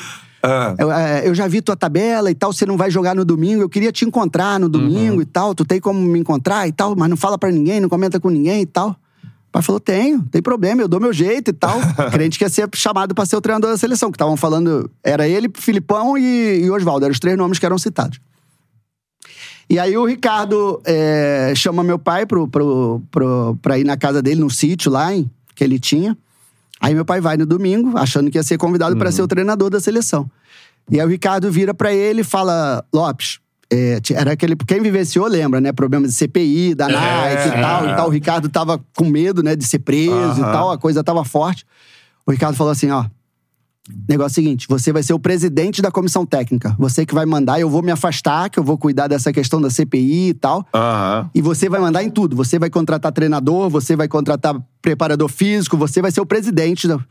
Aí meu pai, porra, presidente, eu pensei que você ia me chamar pra ser treinador e tal. Não, você, aquela coisa do Ricardo, né? Você vai ser muito mais que treinador, você que vai mandar e tal, e tal, e tal, e tal, e tal. Outubro, ele foi 15 de outubro de 2000 isso. É. Faltava pouco pra Copa do Mundo, né? 2002. Aí meu pai É. pensou, falou, não, eu quero ir a uma Copa do Mundo e tal. Beleza, tá como fechado. treinador, mas vambora. Tá É. fechado, eu quero. Aí isso foi outubro de 2000. Tinha um jogo ainda contra, eh, do Brasil ainda, em fim de, de- acho que início de novembro e tal, que era Brasil e Colômbia, que eu até fui, foi, foi 1x0 gol de Rock Júnior de cabeça. Isso. E, e aí o que que tava acertado? É, o, o Ricardo tava acertado com o Candinho. O Candinho tinha dirigido um jogo contra a Venezuela É, 6 a 0 é, O Candinho era né? auxiliar do Vanderlei e ficou. Eu olhei Romário esse Isso, ataque. isso.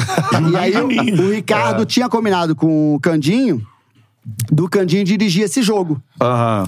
E aí o Ricardo passou isso pro meu pai. Aí meu pai falou: ótimo, melhor ainda que eu escolho com calma o treinador e tal. Meu pai tava entre o Oswaldo e o Filipão, que eram os dois que ele, que ele pensava realmente. Caraca. E aí falou: não, beleza. aí a gente tem mais um mês pra pensar com calma, de acordo com o Campeonato Brasileiro também e tal, beleza. Aí meu pai virou pro Ricardo e falou: Ricardo, vamos ligar agora pro Candinho e tal, que vai ser bom. Isso foi um sábado. Vamos ligar pro Candinho pra eu falar pra ele e tal, que vai ser ele o treinador, porque aí vai vazar na imprensa. Aí o Ricardo, Sim. não, não, deixa que com o Candinho eu me entendo e tal, não precisa. Aí meu pai, Ricardo, vamos ligar, pô, é bom, eu tô assumindo, a imprensa vai divulgar e tal, vai ficar uma situação chata e tal e tal.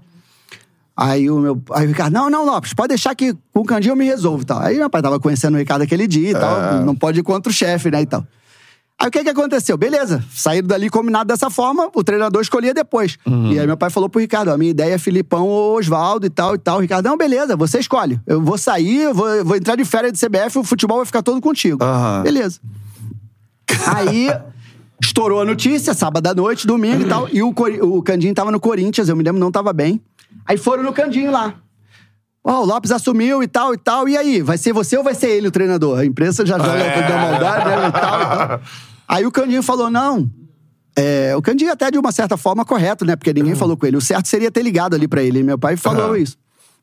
Aí o Candinho falou: não, não, o Lopes é treinador também, eu tô fora. Eu não vou trabalhar mais, não, e tal, eu tô fora da CBF, vou ficar só no Corinthians. Aí Ah. fudeu, né? Aí deu aquele Cara. problema todo. Aí meu pai ligou pro Ricardo e falou: pô, Ricardo, você não falou que ia falar e tal? O Ricardo, não, aí, aí o Ricardo ficou bronqueado com o Candinho, pô, mas ele tinha um compromisso comigo e tal, e tal, de dirigir esse jogo, não sei o que e tal, Lopes. Aí o Ricardo, meu pai, Lopes, dirige você. Dirige você e tal, esse jogo, e depois escolhe como, como, como quem a gente escolhe. Aí meu pai falou: não, não. É. O meu maior sonho da vida seria ser treinador da seleção brasileira. É. Mas você me contratou como coordenador, eu não vou assumir. Porque Hum. senão, depois eu vou contratar o treinador, o cara já vai achar que eu quero o lugar dele, eu não É. vou assumir. Não vou assumir. Não, dirige você, é um jogo só e tal. Falou, não, não vou assumir. Aí foi uma correria, porque aí a con- isso foi domingo, a convocação, se eu não me engano, era na quinta que tinha que fazer Uhum. a convocação pro jogo. Aí te convenceu o. Candinho. Não, mas aí né, fica- o Ricardo. Aí Não, o Ricardo é. já ficou bronqueado É. com o Candinho. É. Aí o primeiro que meu pai falou foi o Oswaldo. Aí decidiu pelo Oswaldo e tal. Aí o Oswaldo. Porque ninguém queria assumir a CBF naquela época. Por causa de Caramba. CPI e tal, a É, coisa é. tava braba. E os resultados também, é, né? E aí o Oswaldo pediu um dia pra pensar e tal. Não, não vou. Aí foi no. O segundo foi o Filipão. Aí também Caraca. pediu um dia pra pensar e tal, não vou. Aí eram os dois que meu pai queria, um dos Aham. dois. Aí o terceiro, meu pai falou, pô, vou no Parreira. Aí foi o Parreira, o Parreira falou, não, também não vou e tal. Aí o quarto foi o Leão, o Leão aceitou. Ah. Aí foi o quarto. Aí assim, Então o Filipão, antes de ser o técnico, a gente tinha te negado e depois. Aí o Ricardo sabia que meu pai gostava do Filipão também e tal. Aí quando houve o problema com o Leão, que foi outros problemas também, de patrocinadora Aham. e tal. Aí o Ricardo ligou pro meu pai, essa aqui, aí vamos voltar à questão do aeroporto. Aí o Leão tava lá no Japão e a delegação tava aqui na Coreia, Coreia. E aí o Ricardo foi e ligou pro, pro meu pai e falou: ó, demite ele agora, porque eu já tô em contato com o Filipão. Quando chegar no Brasil, eu já quero anunciar o Filipão amanhã e tal. Eu sei que você gosta dele e tal e tal, mas o contato foi o Ricardo que fez. Aí meu pai falou, porra, e o meu pai ainda tentou sustentar o leão, ele era contra a demissão, falou, Ah. pô, deixa o leão, ele, não, não, não, não, tá definido, tá definido e tal. Aí o que que aconteceu? Aí foi a questão que foi chata do aeroporto, mas depois o Leão entendeu, tanto que o Leão Ah. são amigos até hoje e tal. E aí ele teve que comunicar ele no aeroporto, Aham. porque foi já queria dar ordem, entendeu? Isso é Uma muito situação fora. chata. Ó, como é que. Pô, história de Não, bastidores porque assim. essa né? passagem do Leão de quê? Do- Acho que foi de outubro a junho, é. É. Mas foram três, quatro jogos só, Sim. né? Porque a seleção Mas passa tem muito. um. Ah, vamos voltar no Ronaldinho, que isso tudo É, começou por causa do Ronaldinho. Porque essa passagem do Leão, se eu não me engano, é quem o primeiro que convocou o Adriano, né? Sim. Primeira convocação logo dele. É. Do Adriano, Adriano, é. É. Adriano, eu lembro da matéria. Isso. Foram acordar ele Meu na pai- Vila Cruzeiro. é, meu pai adorava Ah. o Adriano também, gostava do Adriano também. Tinha visto um jogo também, tinha jogado bem contra o Atlético e ele tinha jogado bem contra o esporte, que o Leão era treinador do Sim, esporte, né? é. É. Aí Ronaldinho. Então, aí Ronaldinho. aí o que que aconteceu? O Leão tinha sido treinador do Ronaldinho no Grêmio. E tinha tido um probleminha, tinha saído do Grêmio porque, por causa de uma declaração que ele deu, que o Ronaldinho tinha perdido um pênalti. Ele falou, eu não bato pênalti, não sei o quê. E o Ronaldinho Ah. era o xodó do Grêmio e os caras mandaram o Leão embora. E quem entrou no Grêmio no lugar do Leão foi meu pai. E se deu super bem com o Ronaldinho. E meu pai naquela época já falava, pô, esse moleque é foda e tal, vai ser melhor do mundo e tal, e tal, e tal, jogava demais e tal. E aí o que que acontecia? O Ronaldinho tava com aque- ele tinha saído do Grêmio e tava em litígio, ele não podia treinar no PSG, que É, o era Grêmio aquele início de Lei Pelé, É. o Grêmio entrou com recurso e tal e não deixava o Ronaldinho treinar. E o meu pai ficava no ouvido do Leão, pô, vamos convocar o Ronaldinho, vamos convocar o Ronaldinho. E o Leão dava o a justificativa, pô, ele não tá treinando, ele não tá treinando e É. tal, e tal, senão eu convocava. Não é nada por causa do meu problema pessoal, não, e É. tal. Aí um dia meu pai me falou isso, aí eu, eu era auxiliar do Bangu. Aí eu vi a notícia de que o Ronaldinho tava no carnaval no, no Rio. Aí eu falei, pô, e se eu pedir pra. E se botar o Ronaldinho pra treinar no Bangu? Aí meu pai falou, pô, aí eu acho que o Leão não vai ter o que falar, né? Aí falei com o Dr. Rubens, que era o, pre- Dr. Rubens Lopes, que é o presidente da federação hoje, sim. era presidente do Bangu. Bangu. Aí falei com o Dr. Rubens, pode? O doutor, Lógico, lógico que pode, traz ele aí. Ronaldinho? O Ronaldinho treinou 10 dias lá com a gente, pô, Bangu todo dia 5 mil pessoas, era mó barato, cara. era legal demais. Caraca, aí o Ronaldinho treinou, treinou com a gente uma semana, 10 dias. E aí, nesse uma semana, 10 dias, tinha uma convocação. E aí ele foi convocado. Aí ele foi convocado, e aí, quando Porra. ele foi convocado, acabou resolvendo a questão da, da FIFA também. Depois, quando acabou a convocação, Ele ele foi convocado em todas. Caraca, o Mas ele Ronaldinho tava os treinou dois, três. É, muito legal, muito legal. E aí o Ronaldinho, um cara que eu adoro, sabe? Um cara que... Aí fui à final da Copa do Mundo lá depois, né? 2002, né? Aham. Tava lá, Você tava lá. Aí, é, eu tava nos últimos três jogos. Quarta, é, quarta de final contra a Inglaterra, semifinal contra a Turquia e final contra... Caraca. contra É, meu aproveitamento de Copa do Mundo é ruim. Eu fui em 94 2002. Só foi esses dois. É, é isso. 94 eu fui torcedorzão mesmo. 2002 eu Vai em participei, né? 2026 agora Pô. também, pô. Aí, quando acabou a Copa, né? A gente tava no, no hotel lá, família e tal. Aí ele tocou assim, né? Aí ele falou, pô, não esqueça do, do Banguzinho lá não. O Banguzinho me salvou e tal. Aí me deu um Caraca. abraço, aí eu fico até arrepiado. Pô, ele é um cara fantástico. demais. Aí eu fui trabalhar com ele em 2011 no Flamengo, né? Depois. aí foi muito então. legal. É. Então, Antes de puxar esse link, só pra deixar aqui claro isso daí. Você deve ter ouvido isso também. É, quem, acho que quem levanta muito essa bola aí é quando o Vampeta vai contar a história de bastidor, aquelas coisas de preleção. Eu não- adoro o Vampeta, mas também 60% é mentira, né? Preleção, fechava a porta, preleção com o Filipão, sem o Filipão, aí o Ronaldo virava pro, pro rival. O, É, eu o já escutei essas Vou tocar nada pra você não, seu merda. seu merda." E aí também dizia que o Filipão era cismado com o Lopes. De fato tinha isso de... Não, então. O Lopes é treinador se davam- também, não pode dar mole. Não, ali o que, que aconteceu? Eles se davam muito bem. É, tanto que essa história, né, de que ele ia chamar o Filipão Sim, também e tal. O que, que aconteceu? Em 1983, o Filipão tava parando de jogar, é, veio fazer um estágio com meu pai no Vasco, uma semana, ele começando como treinador. Passou o tempo, meu pai nem lembrava disso. Em 94, 11 anos depois, o Filipão tava no Grêmio, meu pai no Inter. Um dia o Filipão falou pro meu pai, falou, porra, muito obrigado que você abriu as portas lá 10 anos atrás, 11 anos atrás no Vasco e tal, pra mim e tal e tal. Meu pai nem lembrava, né? Falou, pô, que legal e tal. Aí criaram um vínculo bacana.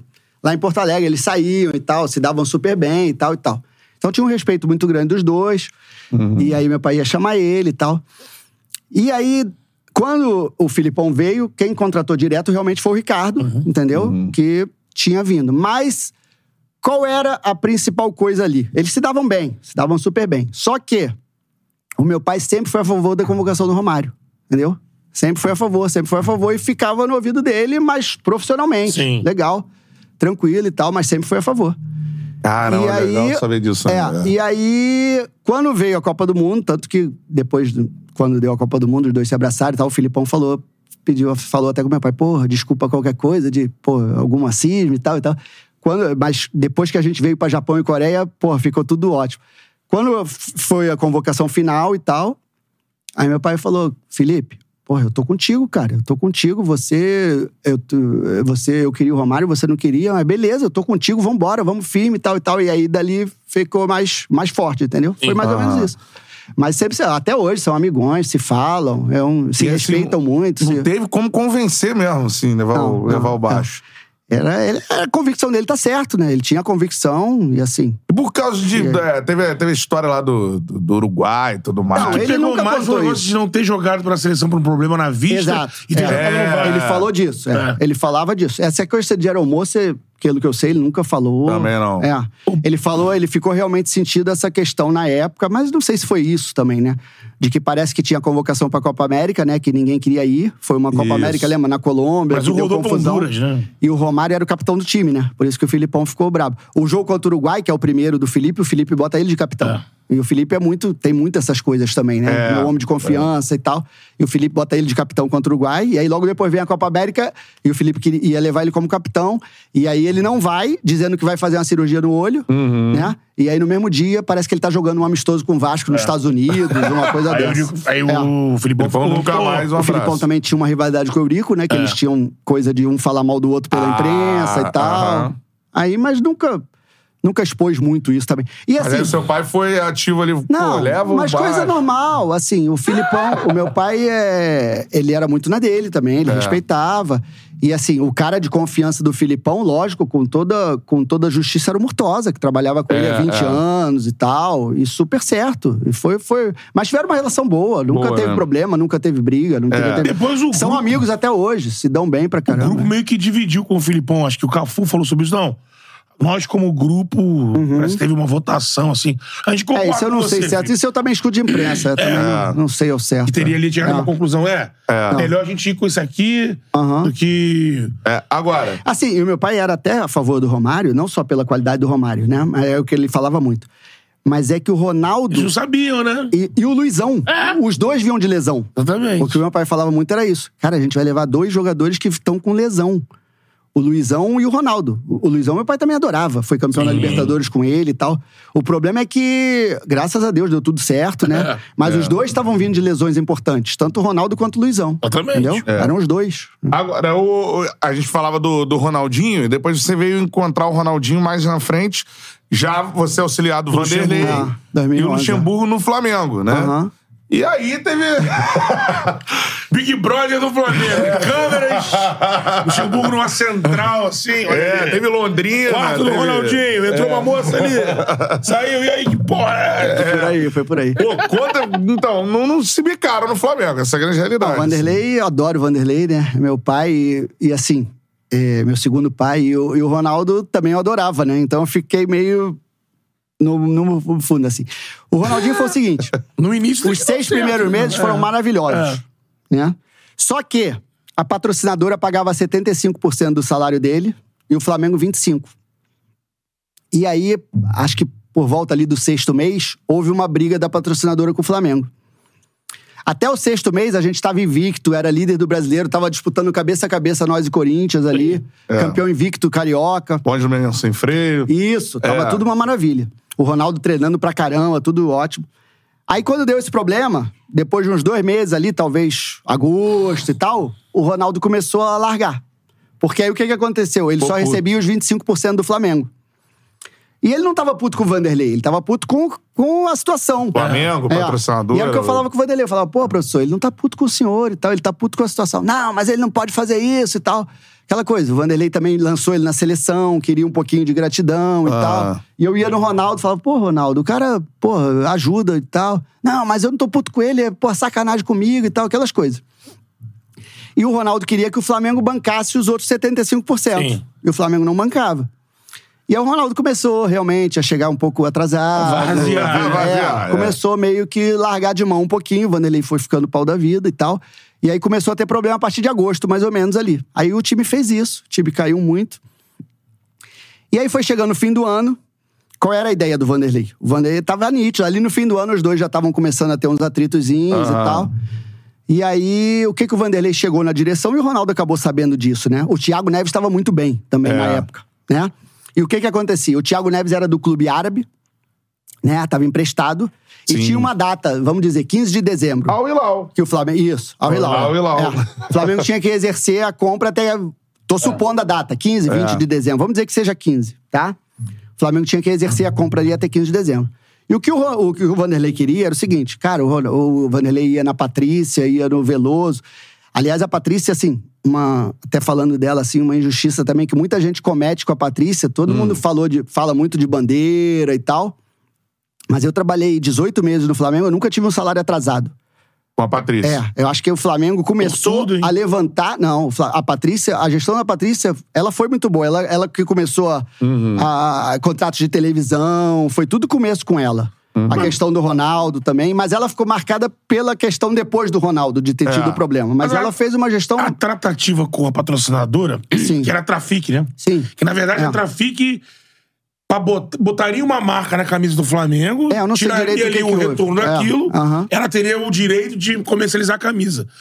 E foi um negócio que parece que não tinha contrato assinado. Uhum. A briga vem porque depois de seis meses sem botar ninguém na camisa, o Flamengo coloca pilha Duracell via empresa É do. Ronaldo. Ah, tá. Aí a Trafic fala, pô, Ah. não é a gente que tem que... E aí para de pagar. Isso. O Ronaldo aí vira aquele caos que Isso, você falou. isso.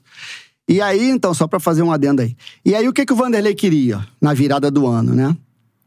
Ele falou, porra, libera o Ronaldo, vai pra justiça, que vocês não são obrigados a pagar os 75%, que não era de vocês. Vai pra justiça, compra o Thiago Neves, que a gente vai fazer um grande time pro ano que vem também, com o dinheiro que você vai deixar de pagar pro Ronaldo, libera o Ronaldo e vamos, vamos comprar o Thiago Neves e vamos pra dentro, que eu, eu garanto que vai ser bom. E aí o Vanderlei bateu muito em cima disso, na virada do ano. E a Patrícia não quis fazer isso. Porque Ela não queria o perder o Ronaldo. Continua com E aí o que, que 2012, aconteceu? Vamos dizer que fosse Com o 15 de arrependimento dezembro. dela, isso, eu lembro É, bem. de- é. depois, ela, entre É. os dois, Patrícia, eu, eu ela adoro escolheu o Patrícia. Ronaldo. É, aí entre Ronaldo e Vanderlei, né? É. Aí já é na- em Londrina que eu vou chegar lá. É. Aí 15 de dezembro, deu 16 de dezembro, o que que aconteceu? O Fluminense foi lá com o Celso Barros e pimba, comprou o Thiago. Thiago. Aí o Vanderlei já ficou puto. Aí virou o ano e tal, o Ronaldo se apresentou, e aí naquela coisa e tal Uhum. e tal. Continua a mesma coisa, dali pra pior. Continuou, Aham, continuou. largado. Aí a relação do Vanderlei com a Patrícia e com o Veloso já era ruim, Uhum. né? Eu me dava bem com os dois, eu que ficava ali mais ou menos. E aí, Londrina, um dia o Ronaldo também deu muito azar, né?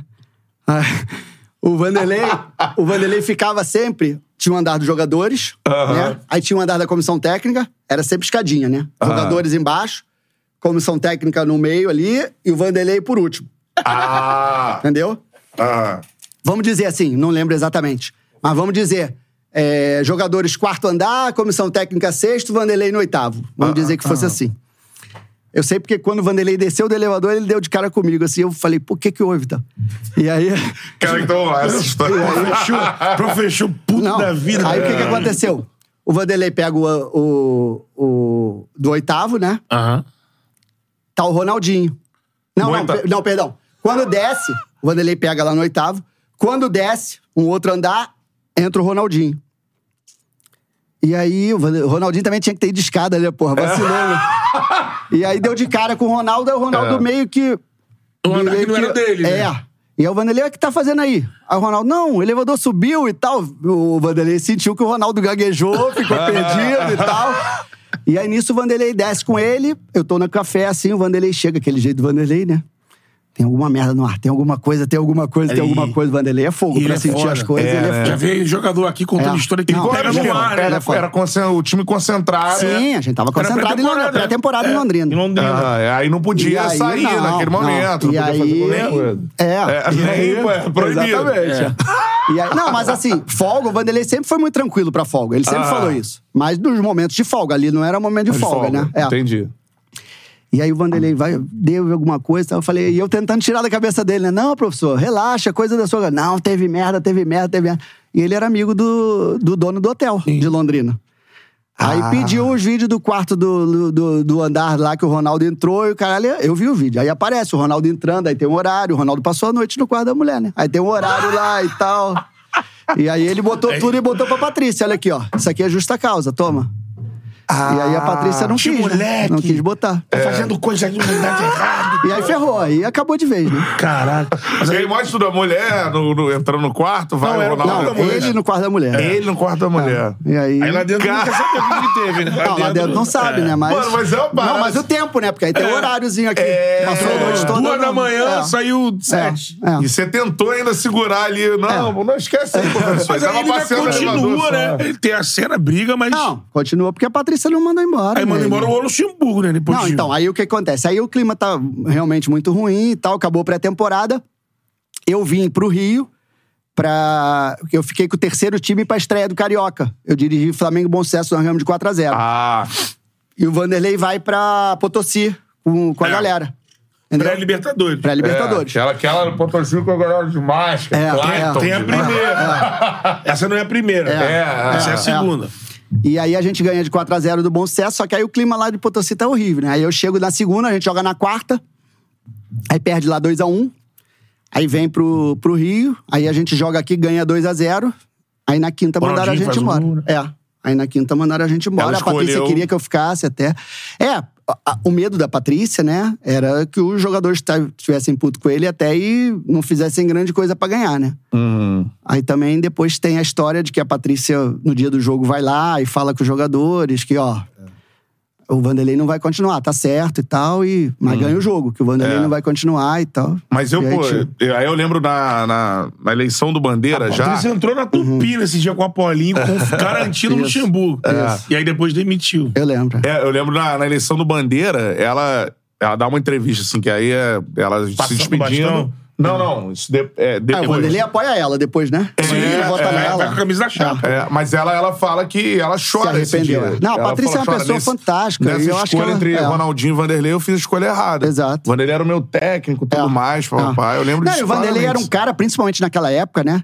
Que ele era tudo de bom pra diretoria, né? Porque ele era, ele era o escudo, né? É. Ali era... É, É, ali ele, era ele tinha um tamanho é. ali... E a torcida de- adorava ele também. Eu acho É. que ela não. Assim, a torcida não ia ficar contra. Sim. Não ia Ainda mais na época se contrata o Thiago Neves, que também tava com muita moral na época. É, não, e ele era uma parada assim que até de ser presidente um dia do Sim, Flamengo. ele Era sempre essa falou vibe isso. aí, né? Ele sempre falou isso. Ele continua, continua com essa ideia. É. Então, é. Mas agora no outro momento. É, agora assim, falando de Luxemburgo, Flamengo, isso chegou em 2012, que quando rompe, né? Mas em 2011, na, naquele, nesse momento ainda, que as coisas estavam rodando, Bem, o time aham. brigando, tem que falar do... Todo mundo que vem aqui que esteve na Vila Belmiro. Ah, é, é. Ah, sim, Naquele é. 5 A a 4 sua- a sua a percepção gente tem que 5 a saber. 4. É, exatamente. A sua. Pô, aquilo ali foi fantástico. E o seu pré-jogo também, É, aqui, né? ó, já teve aqui David Ah, Braz. eu vi já, eu vi. O David é muito figura, vai. né? Léo É, Moura, eu e vi. vai. É. Então, eu- eu- os auxiliares era eu e Jaime. Sim. né? E a gente alternava. Um jogo ele ficava no banco e eu ficava com o rádio em cima. O outro jogo eu ficava no banco e ele ficava com o rádio em cima. Aquele jogo era ele no, no banco e eu tava com o rádio em cima. Eu me lembro que eu tava do lado do Thiago Lacerda até no camarote. O Thiago Lacerda tava no camarote com a gente. E assim, pô, foi um jogo fora da curva, né? 3 a 0 ali. A gente com medo, né? De tomar 4, 5, desesperado, né? E aí vai. O Luiz Antônio fez um grande jogo ali aquele É, dia também, jogou demais. E O intervalo, é, aquela história do David Braz, eu, eu ri também, foi exatamente aquilo, né? O, o Vanderlei já chega porque o Wellington tinha tomado cartão e o Neymar tava pintando, né? Tava de moto, né? Aí o Vanderlei já chega, não, vou tirar o Wellington, vou tirar o Wellington e tal. Eu falei, não, tá certo, tem que tirar mesmo e tal.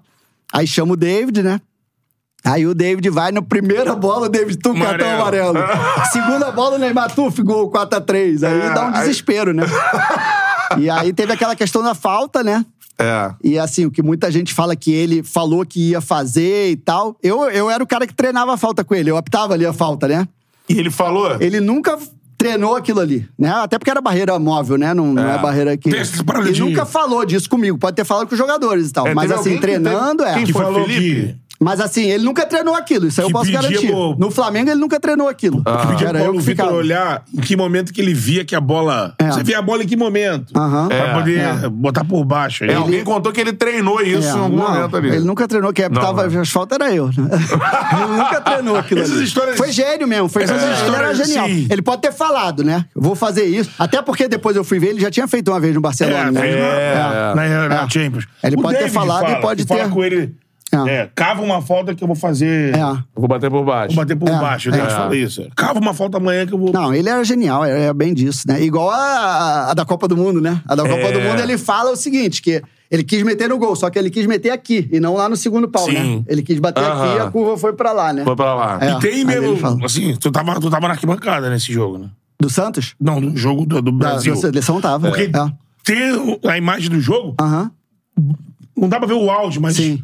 Tu vê o Cafu apontando e o Cafu É. disse que falou pra ele: É. Eu Joga adiantado, é. Joga o cima, joga adiantado. Joga adiantado, é. Isso aí tinha. Não, isso aí ele jura, isso aí eu já perguntei a ele também. Ele jura que, Que bateu. bateu Eu acho gol. que ele bateu também. Ele só fala que ele queria meter, Queria aqui, meter ó. aqui no primeiro E a bola né? entrou no segundo. A curva fez isso, né? Foda, É. É, Gênio, né? Mas ele, é, é- gênio. E o que que você E já- assim, um cara humilde demais, né? Eu adoro ele. né? Um cara muito humilde, um cara coração nota mil. um Imagina cara tu nota- assim, vendo esse cara treinando, né, cara? Que Pô. deve- devia acontecer coisas ali no treinamento foi que... o melhor, né, que eu já vi, que eu já trabalhei, né? Disparado, né? É.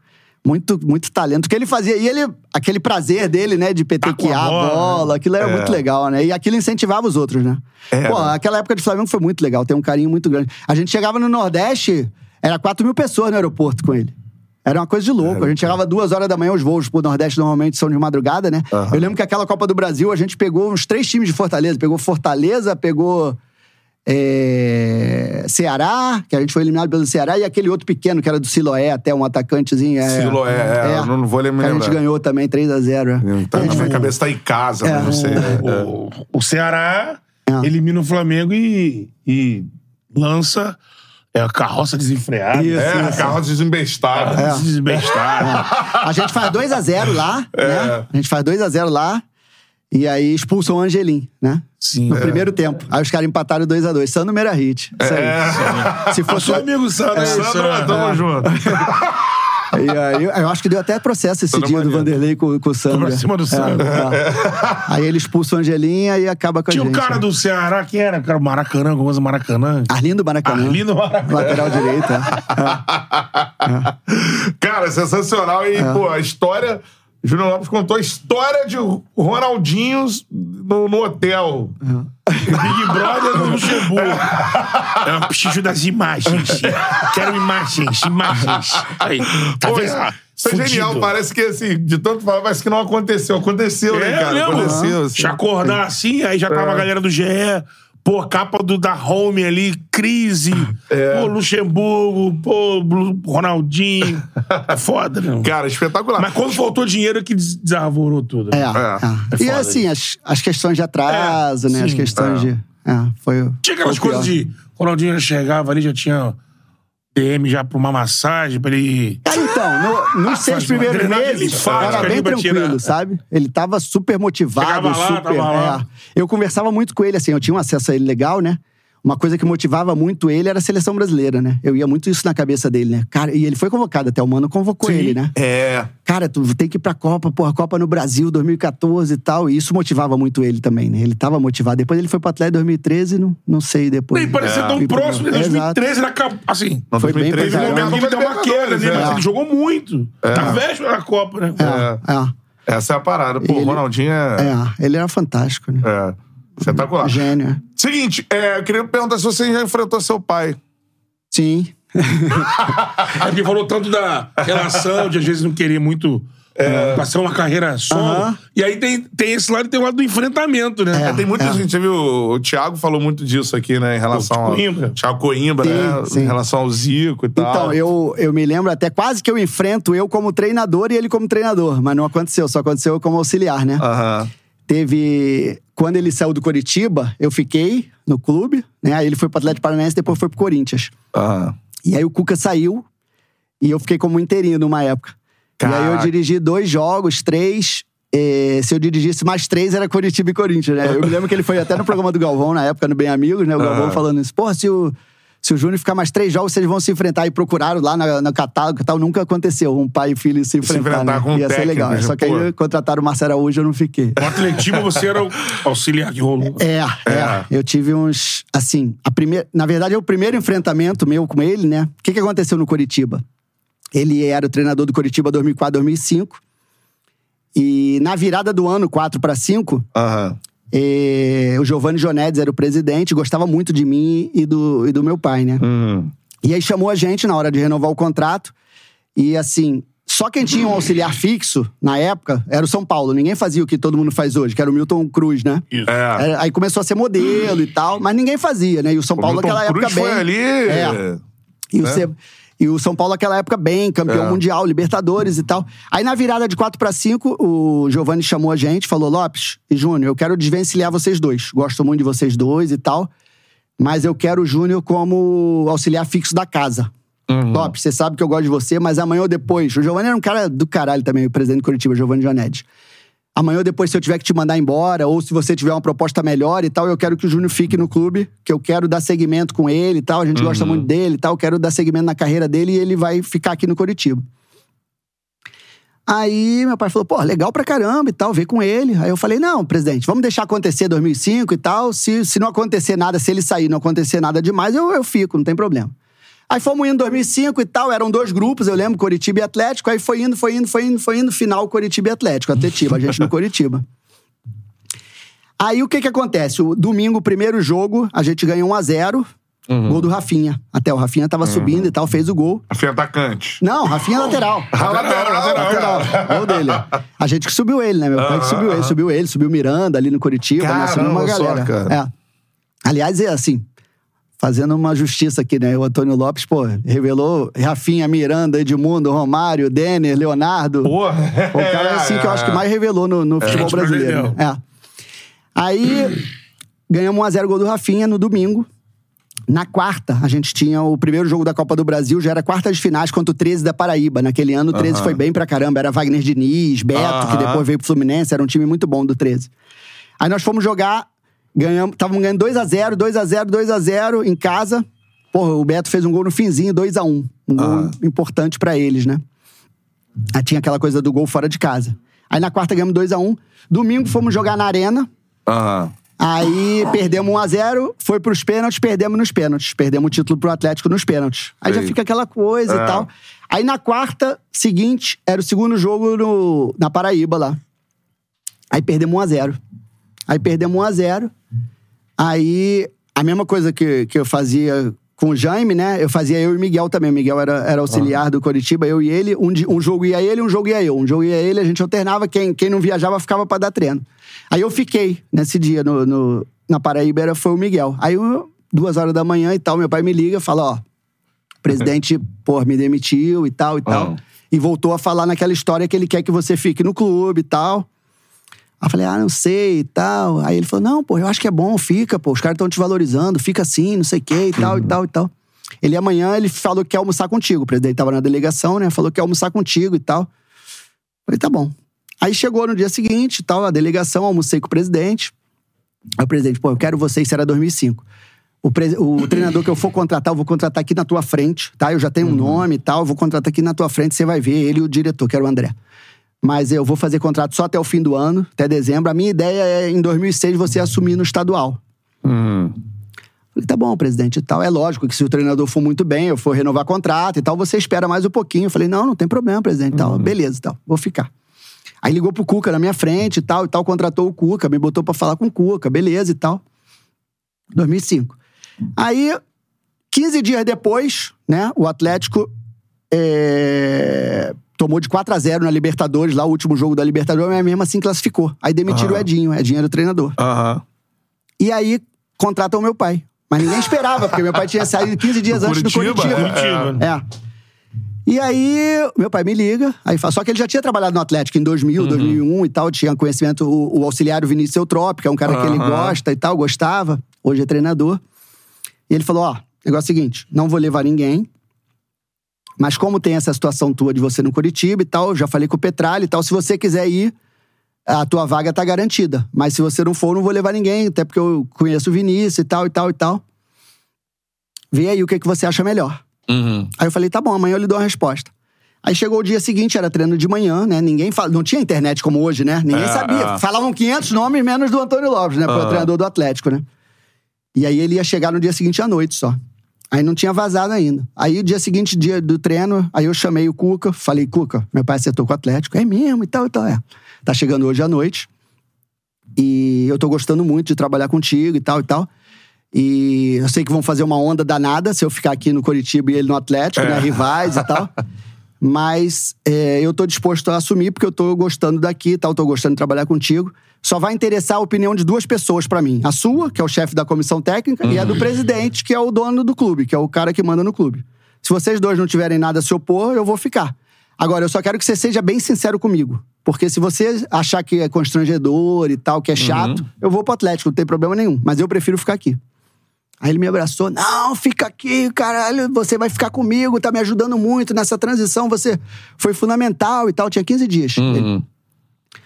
E pode, porque aí eu, eu já tinha ligado pro presidente, o presidente era advogado e tal, e ele tinha, tinha falado pra eu ir lá no escritório. Eu, eu falei que eu queria ir falar pessoalmente com ele, né? Ele falou: não, e fala pro presidente que eu não abro mão de você e tal, quero Ah. você e tal e tal. Tá bom. Aí fui no presidente, lá no escritório dele, falei a mesma coisa e tal. Falei, ó, se você. O Cuca já disse que quer que eu fique, se você achar que é chato e tal. Não, não acho não, você vai ficar, meus planos são os mesmos contigo e tal, e tal, e tal, e tal. Beleza. Fiquei. Aí fiquei, meu pai veio pro Atlético e tal. O Atlético estava em último lugar no brasileiro, tinha Aham. perdido cinco jogos, seis jogos, eu acho. Recuperou. Aí começou, é. 2005 foi quando foi vice da Libertadores. né? É. É. Aí começou e tal. a- a- na mata-mata ele pegou o Cerro Portenho, ganhou e tal. Aí começou a botar time reserva no brasileiro. Né? Aí, tipo, um mês depois, Atletiba, na Arena da Baixada, né? Primeira vez que eu ia enfrentar meu pai. assim. Cara, e aí? Eu de cara? auxiliar. E a gente, eu e Cuca, a gente se dando bem e tal. Aí é um clima esquisito, né? É um clima meio estranho e tal. Mas eu nem falava com meu pai por telefone. Não, nem, nem falava com ele. É. A gente nem se falava. Na mesma cidade ali e tal, nem se É. falava. Aí, beleza, eu querendo ganhar pra caramba, né? Quero, porra, quero ganhar, quero ganhar Caraca, pra mostrar. é Lógico. Aí que eu queria ganhar mais, né? Beleza. Aí perdemos a porra do jogo 1x0 pro time Caraca. reserva do Atlético, né? Aham. Aí o que que acontece? Eu desço, tava no camarote aqui, desço. Normal, essa história é boa também. Aí desço. Quando eu chego no vestiário, é, o pessoal todo gostava de mim muito, era o Sérgio Ramírez, o coordenador, né? Aí tava o Ramírez, e o Ramírez, um cara fantástico também. Aí tava o Ramírez e o Cuca. Uhum. Aí eu falei com o Ramírez, falei com o Cuca. Aí o Cuca apertou minha mão assim, meio que virou a cara e saiu. Falei, porra, o que aconteceu, né? Aí o Ramires me pegou, né? Me levou, vem cá, vem cá, vem cá, Júnior, vem cá. Me levou pro canto. Falou, pô, tu não viu o que, que aconteceu? Eu falei, não. O que que houve? Teu pai e Cuca brigaram ali na saída do campo, caralho. Falei, puta que pariu. Aí o que que aconteceu? Delegado de Brasil, eles vão te prender. a torcida, não, a torcida do Coritiba, né? Visitante, no caso, meu pai no Atlético, né? E meu pai tinha saído antes, a torcida. Meu pai sempre teve mais identificação com o Atlético do que Coritiba, Curitiba, lá é, no Paraná, né? Então a torcida do Atlético idolatrava ele a do Coritiba meio. Aí ele tava. A torcida do Coritiba tava aqui no fundo, né? O vestiário. E aí alguém tacou xixi nele, né? Naquela época. Ah. Aí ele viu a pessoa assim, aí o cara, Lopes, não sei o que e tal. Aí ele fez assim pro cara, 1 a 0 Aham. e foi, entrou pra dentro do vestiário. Aí nisso, quando ele fez, o Cuca vinha atrás, aí parece que empurrou ele, né? Ah. Pô, não vai falar assim com a minha torcida, é aquela coisa. Turma, deixa disso, não sei o que e tal. Um xingando o outro e tal. Puta! Entraram no vestiário e eu não vi nada. Eu desci no camarote e não vi nada. Aham. Aí o Cuca falou meio comigo assim e tal. Beleza. Aí foi uma situação horrível, Pô, né? é. Aí fiquei ali, mas Ele aí trabalhamos. convívio de vocês imediatamente. Aí assim. trabalhamos é. ali mais dois, três meses, mas ficou um clima meio esquisito. Mas aí depois, aí na saída dele, aí ele veio falar comigo, né? Aí veio falar, pô, Júnior, desculpa, eu fiquei meio assim, eu sou meio cismado e tal. E aí a gente se dá bem pra caramba. Até eu falei do estágio, né, que eu fui fazer com ele no Palmeiras. Hoje em dia a gente se dá bem pra caramba. É. Ficou a coisa só na época, mas logo depois ele, ele viu que não, não tinha nada a ver, né? Que não tinha culpa. Cara, mas a história de, de filho e pai, né, se enfrentando assim, é, é, é- é diferente, né? É. Reta final aqui, Júnior. Agora, eu queria que você falasse o seu trabalho no, no Macaé também, né, cara? Que foi, foi legal na, na Série C. Foi, foi. Foi aquela final contra o Fortaleza? Foi, foi. Pô, Aquela final. É. Fortaleza, É. né, forte. Depois a gente viu tudo que aconteceu com Fortaleza. O Fortaleza Sim. não conseguia, É. não conseguia Sair. subir, né? Sair da É, Série C o ali. Macaé ali, na verdade, eu também saí faltando dois jogos pra acabar a primeira fase. Já tava classificado e tal. Aham. Quem, quem fez as finais foi o Josué até. Ah, o É. José Teixeira, né? E aí, é, Ah. mas o presidente lá do Macaé era o Mirinho, né? Que era um cara que tem história, é meio complicado É, e tal. E aí ele entrou um jogo lá, falando pós-jogo no vestiário, a Aham. gente se, se aborreceu e eu acabei saindo. Mas eu que fiz todo. Foi um ano de Copa do Mundo, né? Foi um É. ano que a gente teve a- a pré-temporada, montei o elenco, tudo, né? É, aí teve a pré-temporada, que a pré-temporada, aquela época a Série C era menor, né? Como eu falei, eram dois grupos de 10. E aí começava depois a Série C, tivemos acho que 30 dias de pré-temporada, foi bem legal. Uhum. E aí jogamos, se eu não me engano, uns 8, 9 jogos. Aí parou pra Copa do Mundo. Aí fizemos a intertemporada. Eu participei de tudo. Aí jogamos 10 jogos, 10 times, 18 jogos. Eu acho que eu fiz 16 jogos, se eu não me engano, na primeira fase. Aí jogamos mais 8, 9 jogos. Aí já tava até classificado. Aham. Aí eu tive uma briga lá com o Mirinho e acabei saindo, né? Mas foi, é. foi bem legal. Uma outra coisa que eu acho legal de, de falar, Falar. né? Manda aí. Por exemplo, eu boto no meu currículo, campeão brasileiro da Série C.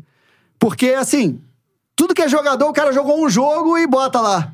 O Marcos, eh, o Marcos foi goleiro da seleção, né? É. O Rogério e o Dida, pô, são, são pentacampeões do mundo, não Sim, jogaram são, nenhum jogo. é. Pô, eu trabalhei 16 jogos, o outro treinador trabalhou 6. Eu não sou campeão. É, Só porque eu não fiz é, a fase é, final. é. Eu sou campeão. Ah, O Beto fala muito Eu isso acho sobre o Sheik todo. em 2009. eu acho né? que todo treinador é, porra. E, e isso muita gente, até de mídia, de imprensa, as pessoas só falam de quem terminou os trabalhos. É. Eu faço muito questão, por exemplo, ano passado, quando eu tava no- quando eu assumi o Audax, 2022, eu assumi faltando dois jogos e o time tava num- na beira de draga, ser é. rebaixado.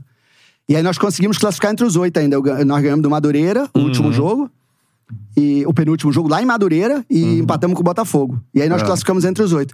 A primeira coisa, uma festa danada no vestiário, todo mundo me idolatrando, pô, ia cair, não sei o que e tal. Eu falei, não, o trabalho principal é do Alex, que era o meu antecessor. Uhum. Eu liguei pra ele, falei, cara, parabéns, o trabalho é teu também, muito mais Uhum. teu até do que meu e tal, parabéns. Eu acho que isso tinha até que ter mais isso entre os treinadores, que É. tem pouco, né? Mas assim, a questão de mídia também. As pessoas.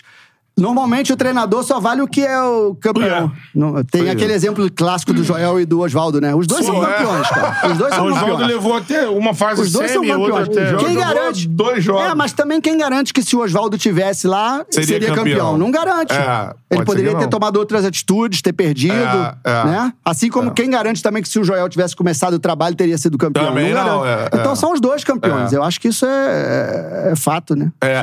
Agora, só uma pergunta do- da atualidade. Você é um cara que trabalhou quatro anos com o Vanderlei, é isso, sim, né? sim.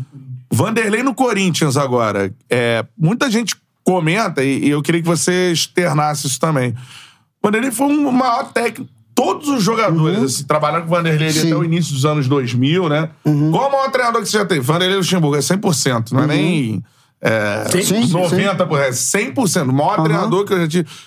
E de um tempo pra cá, o Vanderlei é, trouxe trabalhos, alguns até bons, mas não foi mais aquele vencedor para títulos que era em Aham. outro momento, assim. É que você vê o momento do Vanderlei no Corinthians, assim? Você acha que vai dar certo? Ele ainda é o mesmo treinador? Mudou muito de lá pra cá? Como é que é? Eu acho que vai, eu faço ainda muita fé nele. Por exemplo, o, o trabalho dele no Palmeiras eu acho que foi muito bom, né? Pouca gente fala. Ah, Ele foi campeão, Abel. é, ele foi campeão lá, tava, era líder da Libertadores, É. né? E aí o Abel entrou. O Abel faz um trabalho fantástico, lógico. Hoje em dia, pô, o Abel acho que tem três anos já, né? Dois, três anos. Hoje em dia, logicamente, é tudo muito mais mérito do Abel, mas o Vanderlei foi importante ali naquela. Uhum. Lançou moleques ali, Danilo, Patrick de Paula, vários ali, foi campeão, que o Palmeiras Uhum. Menino, acho que não ganhava há muito É. tempo, menino. E eu acho que no Corinthians ele tem tudo pra fazer um bom trabalho também. O Vanderlei, muita gente fala essa coisa de falta de foco e tal. Eu trabalhei com ele quatro anos, nunca percebi isso nele. É. Eu acho que o Vanderlei é um cara. É, é um cara muito ser- instintivo. ele tentou ser manager e tal. É, mas assim. é, eu acho que outros treinadores fazem também, né? Ele, não é ele dá o- muita, ele dá muita liberdade para auxiliar comigo. Porra, ele me dava toda a liberdade. Uhum. E com o Maurício eu vejo que ele faz a mesma coisa, né? O Maurício também é um cara muito competente, o Uhum. Cupertino. E eu acho que isso agrega, eu acho que isso é o trabalho de comissão técnica hoje em dia. Uhum. Né? Ele é um cara assim muito instintivo, sabe? Ele é um cara que percebe as coisas no ar muito fácil, como a gente falou essa questão do aquela questão do Ronaldo, mas dentro do campo também. Assim, eu fui criado, é muito legal assim, na- o que eu penso pra minha vida, né? Eu trabalhei muito com o Antônio Lopes ali que hoje tem 82 anos. É. Trabalhei muito com o Vanderlei que hoje tem 71. É. Né? É uma, uma geração diferente da outra, ali, 10 anos. 10 anos. E trabalhei muito com o Mano também, que hoje tem 61, eu acho 62. É, mais 10. Mais né? 10.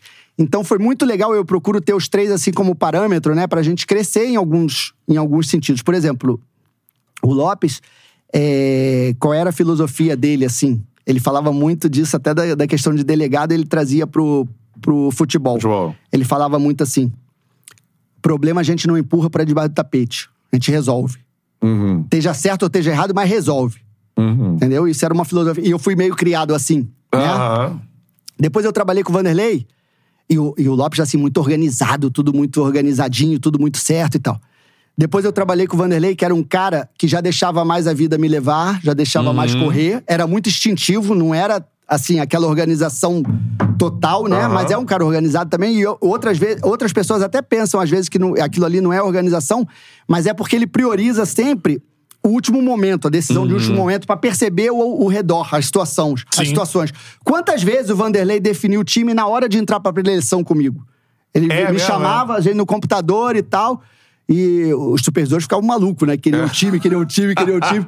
Muitas vezes o Vanderlei decide o time assim na hora. Ele tá na dúvida, ele leva a dúvida até o dia do jogo, vai pensando, ele observa muito reação de atleta, comportamento de atleta na hora do almoço, na hora. Se ele sente que o cara já tá nervoso, tá sentindo o jogo, ele já muda um pouquinho a cabeça dele.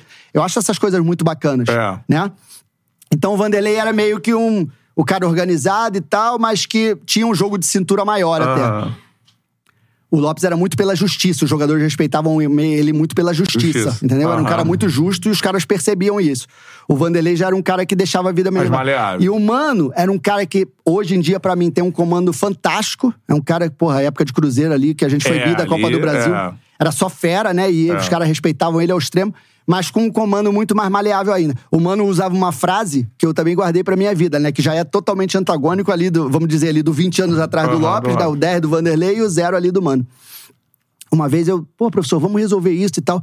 O mano virou pra mim e falou assim, que eu nunca mais esqueço também. Falou, Júnior, no futebol, de cada 10 problemas, seis se autorresolvem.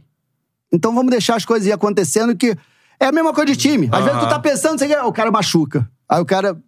O, o futebol ele vai te dando as, as, as resoluções, entendeu? Isso acontece muito no futebol, se a gente for ver. Uma boa frase, Pensar de né? time e tal. É uma coisa que ficou muito pra minha vida. E eu tento equilibrar esses, esses pensamentos, né? E voltando no Vanderlei, eu acho que ele vai, vai consertar o Corinthians, sim. Eu acho que tem tudo aí. é, Ele foi bem aí na, na- no mata-mata, né? Tem Copa do tudo pra Brasil, conquistar aí a é, Copa do é. Brasil. Eu acho que é um. É um o Corinthians já é forte, né? Ele E tem é, duas vitórias, mas tem essa, essa passagem. é, é. E assim também, se você pegar friamente, pô, ele dá uma mexida que foi super acertada. Uhum. Colocar o Paulinho de primeiro homem, o Paulinho estoura. Sim. É. Fez algumas mexidas que o time andou. É. E no caso do, do Paulinho, infelizmente, não tá machucado. Aí perde o Renato. É, é. E aí o resultado, o time tá Renato- melhorando, mas o resultado não vem. Aí, Renato fica- é muito diferente, né? É muito diferente. Pra É. controlar o jogo, ele tem que se apegar na Copa mesmo. É. Ele já foi franco. Isso é bom dele nessa altura do campeonato. Ele chega e fala: não temos time para as três competições. É. Sim. Não, ele tem que tentar. O Corinthians hoje eu acho que é não rebaixar, E né? abraçar a Copa, E né? ser campeão da É. Copa do Brasil. Foi o que a gente fez no Cruzeiro ali, 2018, 2019, foi bicampeão da Copa do Brasil. É. Nosso time naquela época era tudo acima de 30, né? Não tinha como a gente ser, ir bem nas duas. É. Tinha que poupar. Fábio acima de 30. Olha o time titular. Fábio acima de 30. Edilson acima de 30. É. Léo acima de 30. Dedé, Dedé. Egídio, tudo acima de 30. É. É, Ariel acima de 30. Henrique acima de 30. É. Robinho acima de 30. É, Thiago Neves acima de 30. É, Barcos acima de 30. E o único que, que era abaixo de 30 era o Arrascaeta, mas que É, na final jogou o é. Rafinha e ele entrou e fez o gol do título ainda, né? O Rafinha acima de 30 também, contra É. o Corinthians. Não, agora você me lembrou. É, entrar Vamos falar nesse sobre time, ele, né? Que você falou, você É. ficou uns dois anos, né? No Cruzeiro? Cruzeiro? Não, na primeira Copa do Brasil eu não tava. é. Na, primeira- segunda. na segunda. Eu entrei 18, é. E aí, assim, você citou alguns nome- uns nomes, né? Aham. Thiago, Sim. é, Dedé e o Arrascaeta, né? Aham. Então. O Ar- Vamos primeiro de Arrascaeta. Então. É. Aham. Arrascaeta. Esse homem que está ali me olhando ali, tá ali, eu tento trazer ele pra cá, mas ele fica lá. O Arrascaeta, todo mundo que vem aqui, que era do Cruzeiro, já falava que, amigo, no Cruzeiro, Aham. teve É. um período que ele... O Dedé falou uma parada muito legal é, que ele de no que ele início, desligava. É, E aí, daqui a pouco, ele se tornou um jogador É, mais mais maduro. constante, mais né? constante. E- E no treino ele já era um absurdo, mas ele era meio. Sim. é, E esse poder de Ele, decisão foi, dele. ele foi né? muito novo pro Cruzeiro Isso. também, né? É. É. O Arrascaeta é gênio, né? E assim, eu trabalhei no Tom Benz também. Foi a semifinal do Campeonato Brasileiro, do estadual lá. A primeira vez que o Tom Benz foi, 2015. No Mineiro, né? É. É. Nós tínhamos que ganhar um jogo do Cruzeiro no Mineirão. O Cruzeiro era bicampeão brasileiro, 13 14. Aí o último jogo era Tom Benz e Cruzeiro no Mineirão. Nós ganhamos 2x1. O, o Aham. Cruzeiro invicto e tal. Não perdia há dois anos no Mineirão. E ali o- foi o primeiro ano do Arrascaeta. Ele, sa... ele entrou 15, quer dizer, muito jovem, entrava e saía do time, entrava e saía do time. Então, mas ali jogando contra e tal. Se eu não me engano, esse jogo ele até saiu no intervalo. É, Eu já vi ali muito, muito valor nele e tal. Era. Damião na frente, esse time. Ele jogava de 10, e aí tinha aquele canho- um canhotinho que veio da portuguesa. é, enfim. Ah. E, e ele já alternava ali 15 e tal. Quando eu cheguei no Cruzeiro em 18, tá? Ele já tinha sido campeão da Copa do Brasil em 17, mas não era firme. Não era. Assim, o Mano tinha algum receio de botar ele de lado. Eu me lembro. E jogava. Tanto que na final de 17, machuca o Raniel, né? E o Mano bota Thiago e Arrascaeta enfiados. Os dois de falso 9, alternando. Entendeu? E o Mano era, é muito, assim, tático, Tático, né? Então é. ele fazia as duas linhas de quatro e deixava Thiago e Arrascaeta. O Mano, com o 9 lá, ele, ele, ele alternava muito o Thiago. Em 17, ele alternou muito o Thiago e Arrascaeta de 10. O Mano Aham. não confiava no Arrascaeta de lado, principalmente por causa da volta dele, por causa da recomposição. Aham. E assim, é, eu, lógico que era uma formiguinha ali, né? Mas eu já enchi o saco do mano. Porra, professor, bota os dois, bota os dois, bota os dois. Dá, dá, dá pra segurar, dá pra segurar. E eu me lembro que ele teve um jogo de eliminatórias que ele jogou de lado, porque eram os dois atacantes lá do, do Uruguai, Uruguai, o, Cavani, o Cavani Soares, e Soares, é. né? E ele só tinha oportunidade de lado. E aí a gente gravou o jogo, né? Fizemos uma edição dele voltando pra caramba, porque no Cruzeiro ele não voltava, né? E É. aí apresentamos pra ele, nós de. Ah! Aqui, Arrascaeta, como você consegue e tal, você vai, vai. E dali que ele, o Mano começou a confiar mais e botar mais ele de lado. Que antes o Mano ou botava ele de 10 ou botava no banco, ou de 10 ou no Aham. banco. E o Thiago tinha mais moral que ele até na época. Sim, né? sim. E aí ele foi crescendo. Aquele foi o ano de afirmação dele, 18. Foi o ano que ele fez isso, né? Na, na final ele É. fez aquele gol, né? Golaço, né? Mas é isso que ele falou. O rendimento dele nos treinos eram fantásticos e às vezes no jogo ele não correspondia, né? Mas sempre assim, sempre foi um cara decisivo, né? O jogo, eu me lembro do Campeonato Mineiro lá que a gente também ganhou. A gente tava perdendo 3 a 0 pro Atlético. E aí ele no banco, ele vinha de um jogo também de seleção. Aham. Aí ele entrou, fez, fez o gol. Nós perdemos 3 a 1 o primeiro jogo. Ele e Thiago eram muito fundamentais, muito decisivos, né? Dos É. jogos todos decisivos era gol dos dois. E aí fomos jogar no Mineirão contra o Atlético, 2 a 0 um gol de cada um também. Uhum. E é ali que eles começaram a se firmar, ele, né? Principalmente, É. né? Mas ele é muito diferente. É diferente. Aquela Você coisa do trabalhou- raciocínio. Ele me lembra, assim, um pouquinho. Eu Ah. trabalhei em fim de carreira, né? Mas vi bastante o Bebeto, né? De quando o adversário Pô, tá chegando, ele isso. já saiu. Todo- Sim. Ele pensa antes, né? Quando o Bebeto era um pouquinho mais rápido até. É. Mas quando. Mas o- a velocidade de raciocínio é igual. O Bebeto era muito frágil, né? O Bebeto não É. gostava de choque, de contato. É. Mas o que que acontecia? O Bebeto, quando o cara tava chegando, ele já tava saindo. Tocou e saiu. O Arrascaeta, É. o raciocínio dele é muito rápido. Os caras não, não chegam no raciocínio dele, né? É. Eu vi o Gerson falando até com vocês aqui, né? Foi. A questão do raciocínio do Pelé e do, e do Garrincha, né? Que o Foi. Pelé raciocinava É. antes, né? É. Eu acho que o jogador que raciocina antes é diferenciado. E o Arrascaeta é assim, né? É assim. O raciocínio dele é antes. E outra coisa É que pouca que gente fala Ah. também. Ele é um extremo roubador de bola. Mesmo sem ser muito marcador, mas rouba a bola para ele. Tem um tempo de bola pra roubar que é fantástico também. No, no gol do empate. Ele rouba a o- bola. É, o Sim. Diego dá o primeiro Sim. combate no, no. Libertadores, prato, a final, né? É. E aí ele vem e toma Exato. e vai pro jogo. exato. vai pro é. Os números dele, ele sempre teve isso.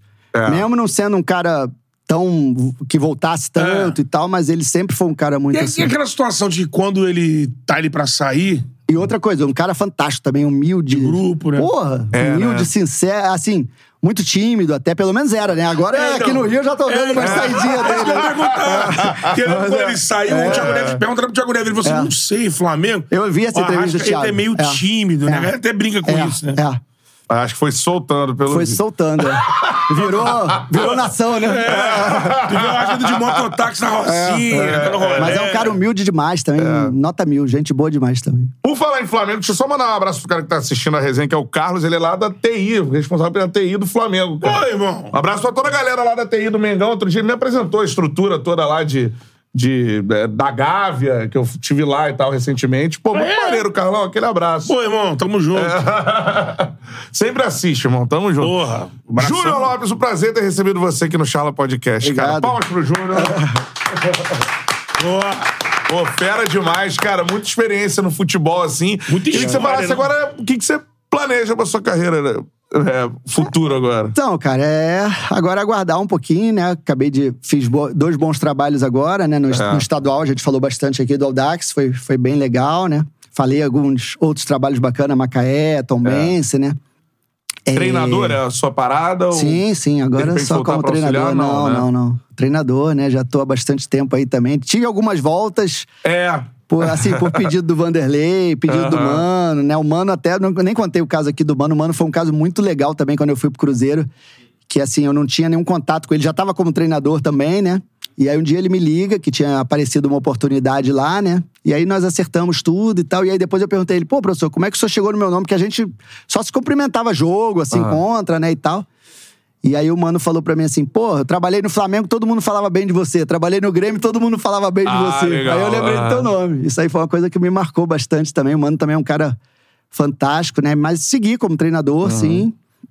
É, tive esse trabalho na Audax, tive o trabalho agora no Camboriú, lá que também foi bem bacana. A gente era líder da Série D agora. Eu tive. Saí por, por uns motivos profissionais lá internos também, né? Umas questõezinhas de, de estrutura, né? Que acabaram não, não conseguimos concretizar, mas o trabalho estava bem legal. Fizemos história lá, a Copa do Brasil, o time nunca tinha passado a primeira fase, passamos, Passou. né?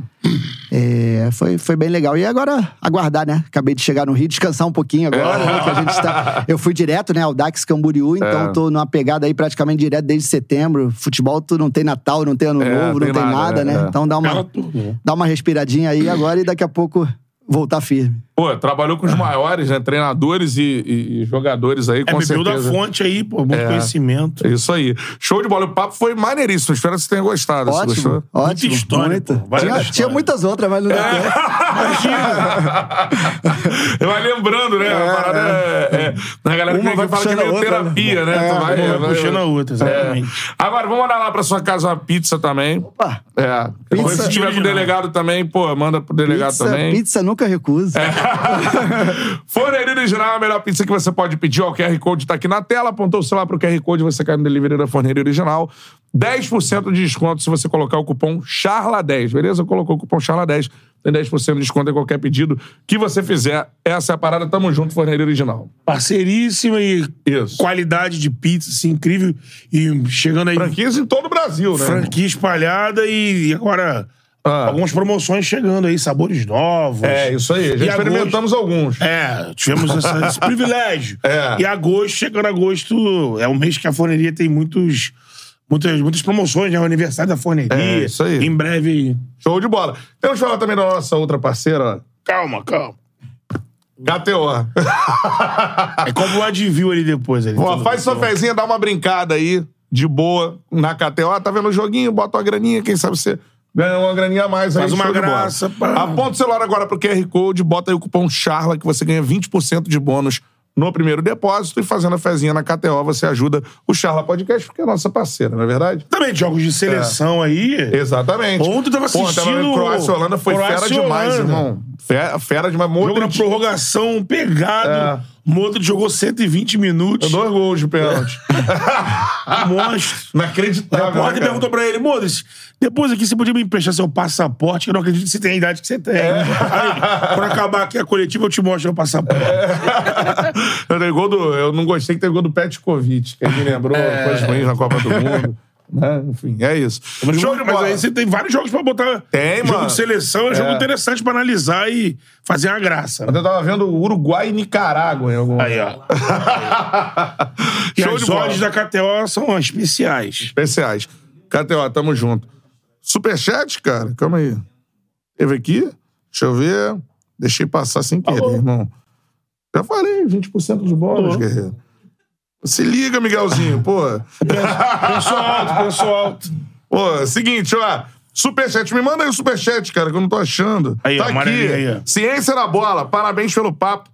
Fica o convite a todos para o Congresso de Futebol e Futsal em nosso canal. Aí, fez é da jabá, bola, né? Jabá. Ciência da bola é fantástica, muito bom. Muito. É. Eu É. acesso direto, muito, muito produtivo. Futebol e Que futsal, legal, cara.